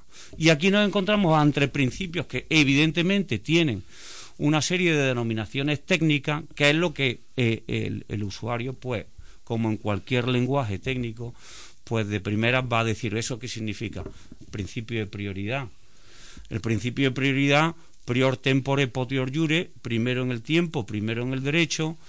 Así dicho, pues evidentemente puede ser difícil de entender. Pero el principio de prioridad lo que me está diciendo en definitiva es que el que primero llega a la cola se le atiende primero el documento que llega primero al registro tiene preferencia sobre el posterior. Y una anotación preventiva que llega primero tiene preferencia sobre la anotación preventiva segunda, estableciéndose una correlación en base a esa preferencia entre la anotación A y la anotación B. Todos esos principios jurídicos, que también está el detracto sucesivo, que es un encadenamiento, el detracto sucesivo significa un encadenamiento, tiene que haber una cadena tiene que haber una transmisión entre lo que fue el transmitente y lo que es el adquirente, lo que es el titular actual y lo que puede ser el adquirente futuro. Tiene que haber un encadenamiento. Pues ese sería el principio de tracto sucesivo. Eh, esos principios jurídicos, ¿de dónde surgen? Pues, como he dicho anteriormente, de que el registrador tiene que controlarlos porque esa finca que se inscribe en el registro tiene que cumplir una serie de requisitos jurídicos para que se puedan asentar en los libros del registro, es decir, para que se puedan inscribir. ¿Y por qué? Porque el registro no es un registro administrativo, tiene una serie de efectos jurídicos. Y dentro de esos efectos jurídicos básicamente podemos señalar tres. El titular registral está protegido por una presunción juris tantum que, admite prueba en contrario, principio de legitimación, yo lo digo, pero para que se me entienda, el titular registral se considera que mientras nadie pruebe lo contrario, él es el titular registral. El adquirente, el tercero hipotecario, el, adquirente de buena fe, a título oneroso, que sea tercero, del artículo 34, está protegido, pero bajo una presunción jurie de jure, no admite prueba en contrario, con lo cual es inatacable su posesión. Y en base a algo importantísimo en los registros, que su asiento, sus inscripciones, sus anotaciones están bajo la salvaguardia de los tribunales. Están protegidos las inscripciones, las anotaciones, las notas marginales por los tribunales de justicia. Es decir, me encuentro ante una institución donde toda su estructura, donde todo su forraje es fundamentalmente jurídico, para que el que compra una finca, para que me entiendan ustedes, el que compra una finca, el que compra una casa, tenga la certeza jurídica de lo que está comprando. Y si a eso le añadimos el parcelario catastral, no solamente tenga la certeza jurídica por los datos que le facilita el registro, sino también de la ubicación y de la descripción del inmueble. Por eso ahora nos encontramos en ese punto. Es decir, en la dificultad que tienen algunos polígonos, algunas parcelas, algunas propiedades, en poder demostrar esa titularidad eh, y, nos encontramos pues con todo esto. Se ha generado pues los notarios han, han, desarrollado y han puesto en marcha eh, unas notarías pues para dar cabida a todo ese tipo de cosas. Eh, con qué problemas accede la gente en estos momentos en estos días relativos al desastre de este volcán al registro cuáles son los problemas más comunes y, con qué esperanza pretenden resolverlo. Vamos a ver. Eh, voy a tratar fundamentalmente dos aspectos y ya después eh, podemos desarrollarlo. El primer problema que se encuentran es, ha desaparecido mi propiedad. Y entonces yo en ese momento, mi asesoramiento, cuando le estoy entregando la certificación registral, es lo que se ha perdido realmente, y es evidente, porque es un hecho notorio, no es un hecho jurídico. No hay, aquí no hay acto ni hecho jurídico, es un hecho notorio. Se han perdido las condiciones de habitabilidad, de accesibilidad, de funcionalidad, de seguridad, de higiene sobre la finca afectada. Como dice un catedrático de Derecho Administrativo que se denomina González Pérez, ha habido una muerte prematura del edificio de la construcción por causas naturales. En este caso, no por un incendio ni un terremoto, que es lo que estudia este catedrático, sino por una colada volcánica. Eso me llevaría a cuestiones más complejas, que no es el momento de introducirla, que es una especie de declaración de ruina sobre todo lo que está afectado. Pero me voy a quedar con la pérdida. Ha habido una pérdida de esas características que he dicho. Esto es una cuestión evidente. ¿Eso implica una pérdida del derecho de propiedad? No. Porque la propiedad no se puede examinar como la tenencia de una cosa, sino que la propiedad es el derecho a tener una cosa. La propiedad implica unas facultades de aprovechamiento, de disfrute sobre la cosa. Con lo cual me voy al campo que protege realmente el registro de la propiedad. No el campo de las cosas materiales, sino la protección de los derechos. Y ahí me encuentro ante una gran casuística jurídica. ¿Por qué?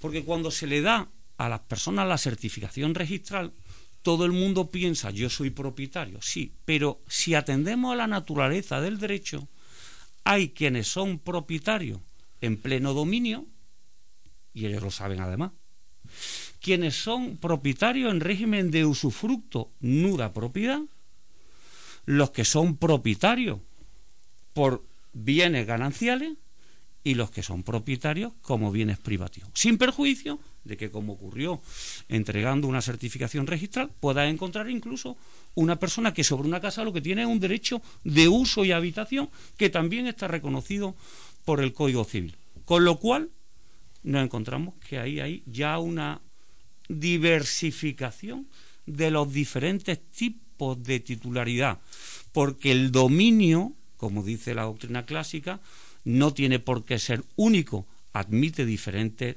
variedades. Dentro del dominio, ustedes saben que también se admite la copropiedad. Cuando alguien hereda por cuota indivisa, nos introducimos un régimen de copropiedad. Y a partir de ahí, ¿a quién pertenece la casa? ¿A una persona? No, a los copropietarios de la cuota indivisa. Esto es lo que tiene que entender muy bien la gente. Pero cuidado, que cuando yo voy a entregar las certificaciones registrales, la gente sabe quién tiene el pleno dominio, quién es copropietario, quién es usufructo, en la mayoría de los casos, bien porque se han informado o porque debidamente el notario le ha asesorado sobre sus respectivos derechos. Esto es importante. La segunda pregunta. La segunda pregunta es que cuando yo hablo del registro de la propiedad y de la certificación registral, la certificación es un documento público fehaciente del contenido de la inscripción registral, de los asientos registrales, de lo que dije el DNI de la finca, del ADN de la finca, está ahí en la certificación registral. Ese titular es el que va a ser respetado como prueba plena fehaciente desde el punto de vista jurídico.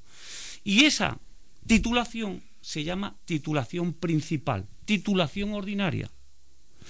Pero como el legislador ya desde hace mucho tiempo sabe que estas situaciones se pueden producir, también acude a una titulación supletoria, que no son prueba directa, pero son prueba indirecta, que son indicios racionales de que usted tenía ahí algo. Evidentemente un IBI es una prueba indirecta. Evidentemente una hijuela es una prueba indirecta evidentemente un certificado de empadronamiento es una prueba indirecta de que tú ahí tenías tú actualizado, ¿eh? tu residencia habitual. O sea que en estos momentos, vuelvo a decir, estamos en ese momento. Estamos en ese momento. Absolutamente todos los datos. Estamos en un periodo de investigación de la propiedad. Y en este periodo de investigación de la propiedad, ¿quiénes lo van a tener más fácil y más inmediato? Pues no hace falta que lo repita. Los que vayan al registro y tengan su certificación registrada. ¿Se excluye a los otros? No sino simplemente van a tener que ir al notario, a la oficina, para que le haga su correspondiente acta de notoría en base a hechos notorios que ellos le presenten. Por eso se llama, entre otras cosas. Todo eso necesita un tiempo eh, para que la propia administración, una vez cruzados los datos del catastro, del registro, de las notarías, eh, absolutamente todo ese cruce de datos se va a tener que poner encima de la mesa antes de poder materializar eh, indemnizaciones eh, a las fincas y a, y a, los propietarios, porque eh, necesitamos saber la titularidad de, de, esos inmuebles, de esas fincas, de esa... Hombre, yo no, yo, yo no quiero meterme en el campo de, de, la administración y de la ayuda. Yo sé que está el Real Decreto Ley de 5 de octubre de 2021, donde hay solicitud de moratorias, concesión de moratorias, su efecto está perfectamente regulado para estos supuestos, ¿no? Eh, mm, yo lo que sí me gustaría eh, en estos casos eh, decir que hay que procurar construir tres estadísticas. ¿no? Una primera estadística sería una estadística de entorno. estoy en una isla con 723 kilómetros cuadrados aproximadamente. Eso es decir, que es una isla importante con una serie de valores ambientales, astronómicos, gastronómicos, que no hace falta aquí que lo explique. Estadística de destrucción. Son 10 kilómetros cuadrados, que no es poco. Eh, hay que pensar que la isla tiene 250 kilómetros de parques naturales, de espacios protegidos, de paisajes protegidos. Y una vez teniendo en cuenta esas dimensiones, esos valores que tiene la isla, está lo que es la estadística yo la denomino de reconstrucción. Es decir, no quedarme viendo exclusivamente cómo la lava todos los días ocupa un poquito más de terreno y construye una casa, sino ir, que ya se está produciendo, a definir claramente el realojamiento, el derecho de realojamiento provisional, definitivo, que tienen evidentemente los afectados, sin dejar de desconocer que dentro del concepto de ayuda pública no solamente está el concepto de ayuda pública entendida como una entrega de un dinero, ayuda pública también una bonificación fiscal, una reducción fiscal. El Real Decreto de 5 de octubre ya en sí introduce la moratoria que también se podría meter dentro del concepto de ayuda pública. Pero bueno, yo no quiero entrar. Lo que quiero decir claramente es que no que eh, se produce siempre en una situación de esta un estado de shock y ese estado de shock en el que muchas de estas personas se quedan bloqueadas lógicamente porque no saben lo que hacer sí es importante incidir en esa estadística de reconstrucción. La fase de investigación de la propiedad, a tenor de lo que he explicado, evidentemente es una fase que, tiene que durar, porque el punto de vista de la casuística y de la diversidad jurídica se produce en situaciones muy diferentes. Esto está claro. Tengan en cuenta que además yo a una persona le tengo que decir, eres titular de un inmueble y acredita lo que hacía en el inmueble. En el inmueble tú tenías tu residencia habitual, o era tu cuarta residencia. En el inmueble tenía un negocio, te dedicaba a la explotación de platanera, explotaciones de aguacate. Esto es importante también. es importantísimo acreditar el uso. El uso, el uso, el aprovechamiento. No estamos ante una compra. No estamos, como he explicado antes, ante una situación normal del registro al registro, evidentemente, como a cualquier otro organismo, estas situaciones no las quiere contemplar, no las quiere regular, eh, sin perjuicio de que hay una legislación de reconstrucción de registros destruidos que es del año 1800. Pero para que los oyentes nos entiendan, la importancia del uso. Del uso, claro, es muy importante. ¿Pero para qué? El, eh, porque el que está en residencia habitual y lo acredita a través de su certificado de empadronamiento, lógicamente al ser su medio de vida, acreditar que es su medio de subsistencia y que no tiene otro. No tiene otra casa, no tiene otra explotación. Evidentemente yo creo que eso dentro del régimen de las ayudas públicas le va a dar cierta prioridad, lógicamente. No es lo mismo a la persona que tiene evidentemente más recursos y más posibilidades, porque al final la administración cruza los datos que el que dice, mire usted, si es que yo me he quedado sin casa, yo es que mm, esta es mi profesión y solamente vivía de esto. Mm. Eh, estaba pensando mientras les escuchaba que poniéndonos en una casuística, si usted me lo permite, de alguien que tiene su casa eh, registrada, tiene todos los documentos, eh, es su, su residencia.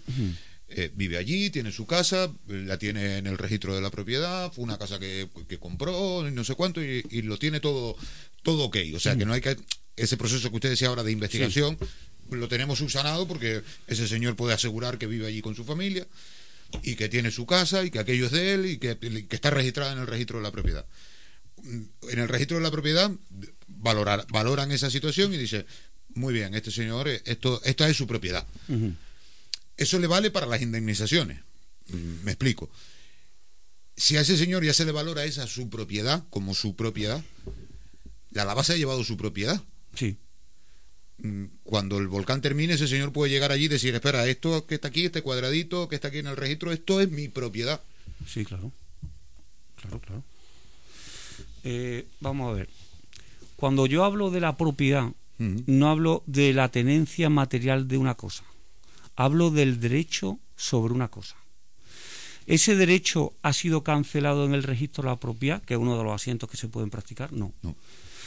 Eh, hay dos artículos eh, clave en la legislación hipotecaria en este momento, que sería el 79 y el 80 de la hipotecaria, que son muy facilitos. Los voy a decir porque son muy facilitos y no son nada complejos. Podrá pedirse y deberá decretarse la cancelación total o parcial de las inscripciones o anotaciones preventivas por dos supuestos. Destrucción total del inmueble, destrucción parcial del inmueble mientras a mí no me llegue ningún documento que me diga que tengo que cancelar, que tengo que llevar a cabo esa supresión registral del inmueble en el registro, eso continúa vigente. Y si continúa vigente ese asiento, continúa vigente porque está recogido dentro del asiento, concretamente dentro del acta de inscripción, al final de la inscripción, que fulanito de copa es titular de ese inmueble. Mientras no se cancelen los asientos registrales, eso sí es vigente. Ahora, ¿qué hay que hacer? Que esto ya no es competencia mía. Buscar el documento y el marco jurídico adecuado para ver qué pasa con esos asientos registrales. no, no, ya, sé que no, que, no es su competencia, pero me refiero que como se ha hablado tanto de esa situación, ¿qué va a pasar con la lava después? ¿Qué va a pasar después con, eso, con esos terrenos? Eh, yo voy a profundizar en un tema que ya lo hice en la primera entrevista que, que tuve la oportunidad de hacer eh, que, pero bueno, siempre con la, con la incógnita de que no sé lo que la Administración hará. Eh, nosotros tenemos en la Constitución española, en el artículo 33, la función social de la propiedad. El concepto de propiedad privada ha cambiado mucho, sobre todo en los últimos 40 años. Antes, antes de la Constitución española, la propiedad eh, se regía por el concepto romanista. La propiedad pertenecía al propietario hasta el suelo, que sería hasta el centro de la tierra, siguiendo el criterio romanista y hasta el cielo que era hasta arriba, ¿no? No tenía límite por, por arriba. Ya después se, establecieron una serie de límites que era hasta donde llegara el interés, el verdadero interés del propietario. Pero claro, a partir de la Constitución de 1978, donde en el artículo 33 se recoge la función social del derecho de propiedad, que podrá delimitarlo, eh, claro, se establecen una serie de leyes, una serie de leyes que limitan muchísimo la propiedad. Ya la propiedad no es algo exclusivo, sino que la propiedad ya tiene limitaciones de naturaleza ambiental, por razones de defensa nacional, por, razones de interés nacional, por razones de defensa de flora, de la fauna, eh, por, por instalaciones geodésicas, por instalaciones de aprovechamiento de agua, eh, por limitaciones urbanísticas, por limitaciones de carácter agrario, incluso por limitaciones. Existe lo que es el dominio público radioeléctrico, limitaciones a la hora de colocar la, la antena.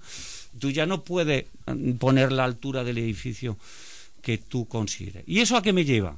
Evidentemente me lleva a que si hay una función de la propiedad, lo normal es que el derecho de propiedad que tienen los afectados sobre el terreno ocupado por la lava eh, volcánica se transforme o bien a través de, un sistema de compensación urbanística que se admiten varios, el de cooperación, el de compensación, el de expropiación, se transforme su derecho en un derecho de realojo sobre otro suelo o sobre otra finca o un derecho de indemnización. Es decir, se produce dentro del mecanismo los juristas lo conocemos así, yo creo que me entenderá la gente, se produce un mecanismo de subrogación real.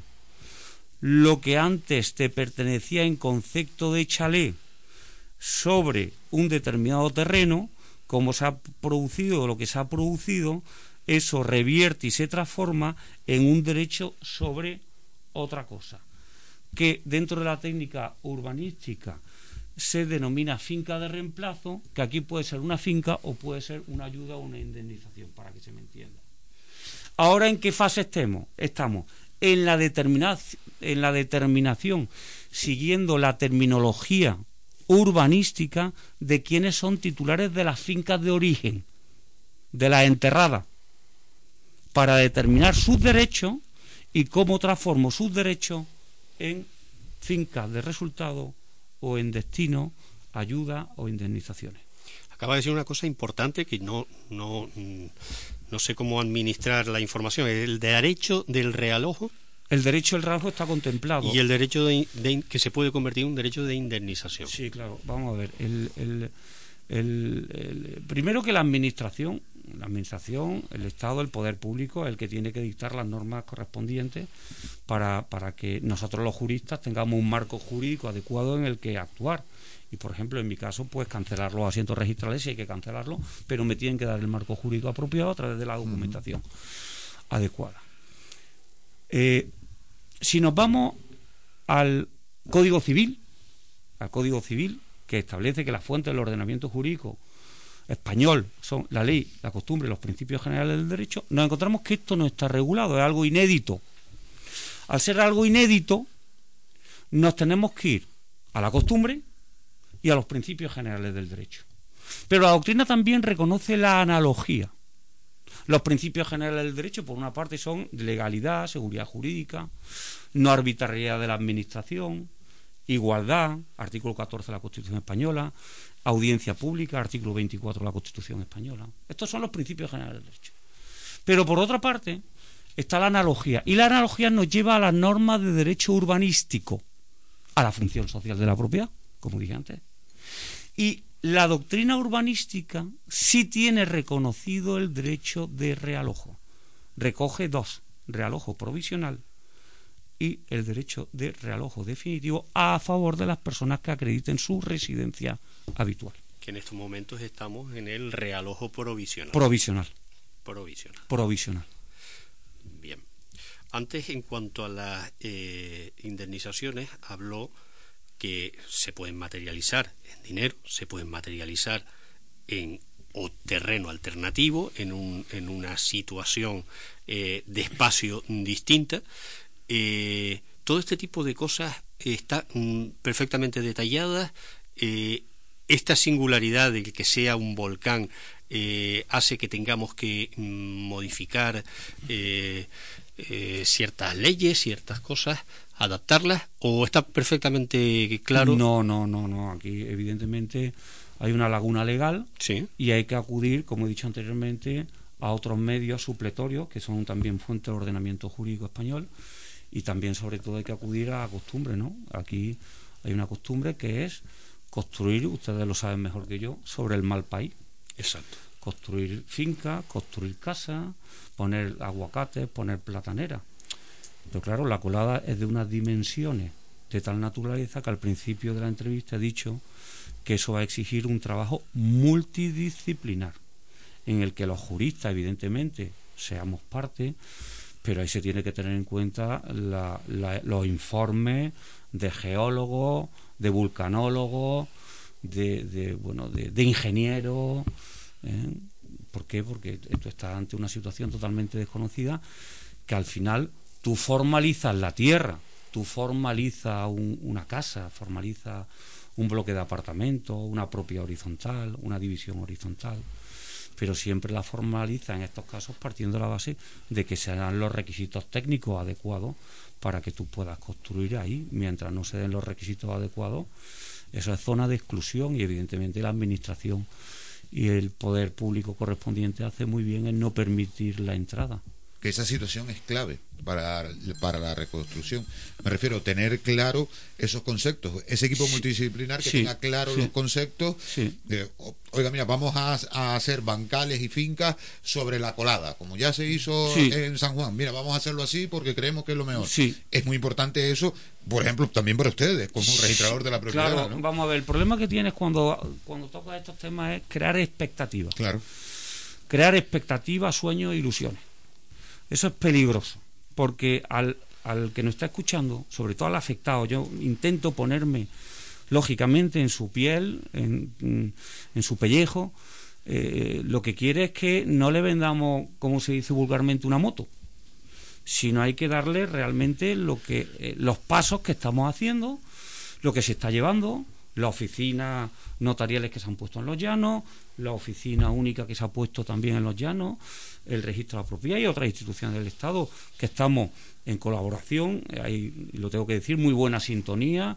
Yo de vez en cuando me comunico con la dirección insular, con Catastro, con las notarías, con lo cual todos queremos que las cosas salgan bien porque evidentemente la situación lo merece.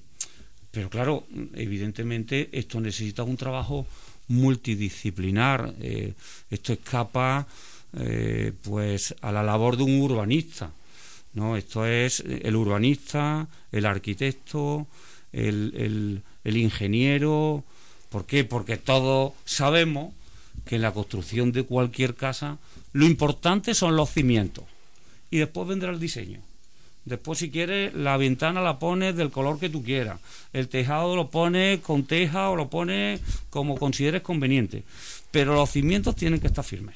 Y eso, evidentemente, es labor de los técnicos ir a esas situaciones que yo sé que están en la mente de muchos palmeros anteriores de eh, hace muchos años, pues llegaba uno y se ponía en el sitio y lo ocupaba.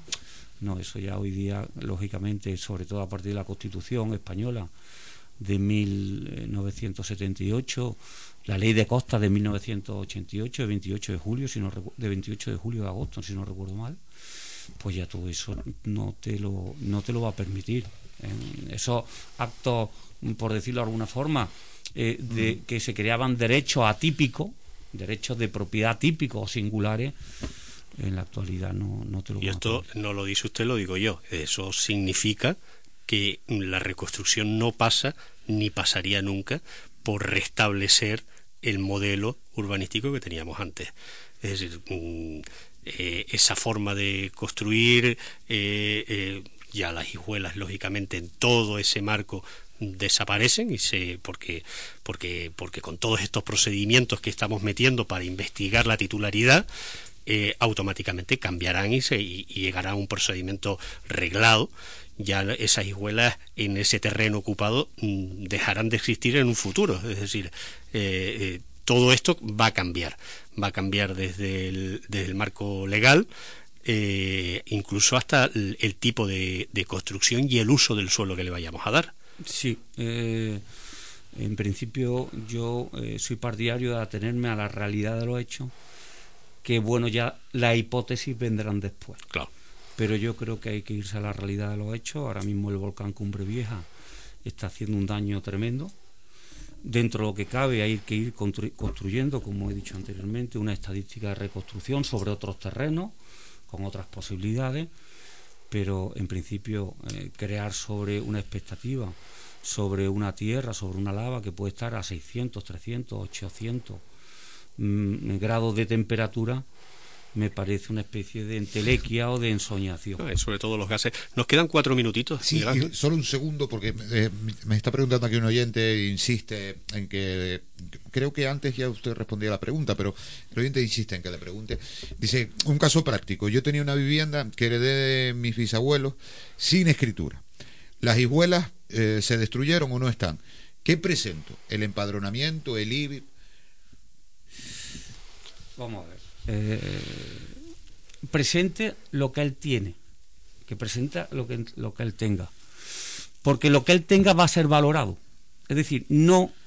En, una situación de esta, hay que decirle a este oyente y a los que se encuentran en la misma situación, se produce una situación de shock. No sabes lo que hacer. No. Tú ve con lo que tenga. No creas que lo que tienes no tiene importancia. Correcto. Porque hoy tenemos a Copérnico, tenemos a los parcelarios cadastrales y tenemos incluso a los satélites que nos están dando continuamente fotos y versiones de lo que había ahí. Con lo cual uno tiene que en ese sentido decir, no, yo tenía esto.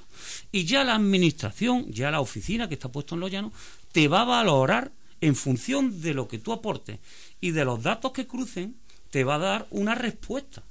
Pero no te quedes bloqueado pensando, no, eh, yo he ido, tuve la oportunidad de ir a varios congresos en Iberoamérica y hablar hace tiempo sobre situaciones de registro la propiedad y tierra indígena, economía formal y economía informal, eh, eh, zonas de desastres naturales.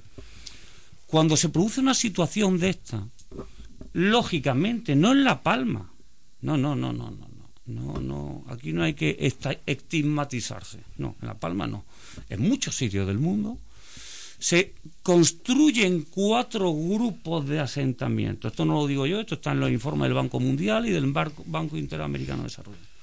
Asentamientos informales, asentamientos irregulares, asentamientos ilegales y asentamientos formales.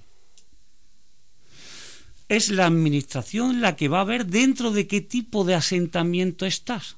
Dentro del ilegal dentro del irregular que tiene documentación pero no está completa o dentro del informal que no tiene absolutamente nada.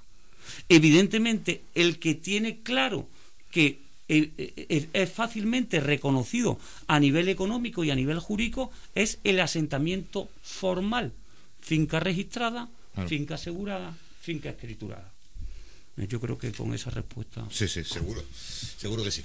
No sé si te, queda algo, Javier. No, solamente, bueno, me queda un poco la, curiosidad por, por, por todo este tiempo que hemos hablado, Miguel Ángel, y con la experiencia que tenemos, que me da la sensación que el ciudadano eh, eh, muchas veces se encuentra con una incertidumbre de, saber cuáles son mis derechos, cuáles son mis obligaciones, a qué fuente acudo. Todo esto es muy complejo, ¿no? Eh, y a veces se me ocurre que sería muy conveniente que existiera pues por parte de, pues no sé yo si de la administración o por parte de alguna institución, el que diga, mire usted, estos son los, los pasos que tiene que dar, esto es el procedimiento que tiene que seguir, usted tiene estos derechos, eh, usted tiene estas obligaciones, ¿no? Y, y, a veces echa un poco en falta eso, que, que, un documento, un documento simple, que, que sea accesible y la verdad que yo me gustaría verlo, ¿no? Eh, me gustaría verlo, sé que la ley está, sé que hay sitios donde puedes ir a consultar, pero la, gente, la, gente está muy preocupada. La, ley de procedimiento administrativo establece el derecho de información del administrado en, diferentes situaciones. Las directivas de la Unión Europea también insisten en el derecho de información del administrado. Está claro, yo soy de tu opinión, evidentemente, Javier eh, eh, simplificando y se va a entender muy, muy claro. El otro día me lo comentaba una persona, simplemente el hecho de que tú llegues a un aeropuerto, te han cancelado tu vuelo y que veas un papelito colgado en la pared donde te dicen en caso de cancelación de su vuelo, estos son los pasos a seguir. Bueno, es verdad que es una situación inédita, es una situación que no se ha producido nunca a nivel jurídico. Se ha producido, evidentemente, ha habido volcanes y aquí ha habido colada, pero eh, le tienes que dar un tratamiento jurídico diferente a aquella situación. Primero porque las leyes son otras, y porque el nivel de población, de gente que estaba allí asentada, es extraordinariamente mayor. Esto afecta a muchísima más gente y... Le voy a agradecer, señor Palacios, este rato aquí con, con nosotros y, y las explicaciones que usted como profesional las entiende como muy sencillas, que le decía yo al principio de la entrevista, pero ya le digo yo que eh, se lo agradezco yo y se lo agradecen los oyentes que lo van apuntando por aquí porque dicen muchos oyentes. Pues a mí me ha quedado muy claro la explicación eh, para eh, poder confirmar eh, que esa vivienda es mía, ¿no? esa, duda de pues, yo no tengo escritura, no hay, no tengo, no está en el registro de la propiedad, que, ¿cómo lo puedo demostrar? Que es una duda que se plantea muchísimo. De, no, no piensen nunca que el mundo del derecho es cerrado. Claro. No, no, no, no, no. El mundo del derecho es abierto. Los romanos, el derecho romano, en cualquier situación, lo que trata el mundo del derecho es evitar el conflicto. Y lo que dice, si hay dos titularidades sobre la misma finca, dos personas me están diciendo, oiga, que yo soy titular de la misma finca. Ya el derecho romano decía, acudimos al que acredite mejor derecho. Eso no es de ahora, eso es de hace siglos. Repito que le agradezco, señor Palacios, este rato aquí con nosotros. ¿eh? Muy bien, gracias a vosotros.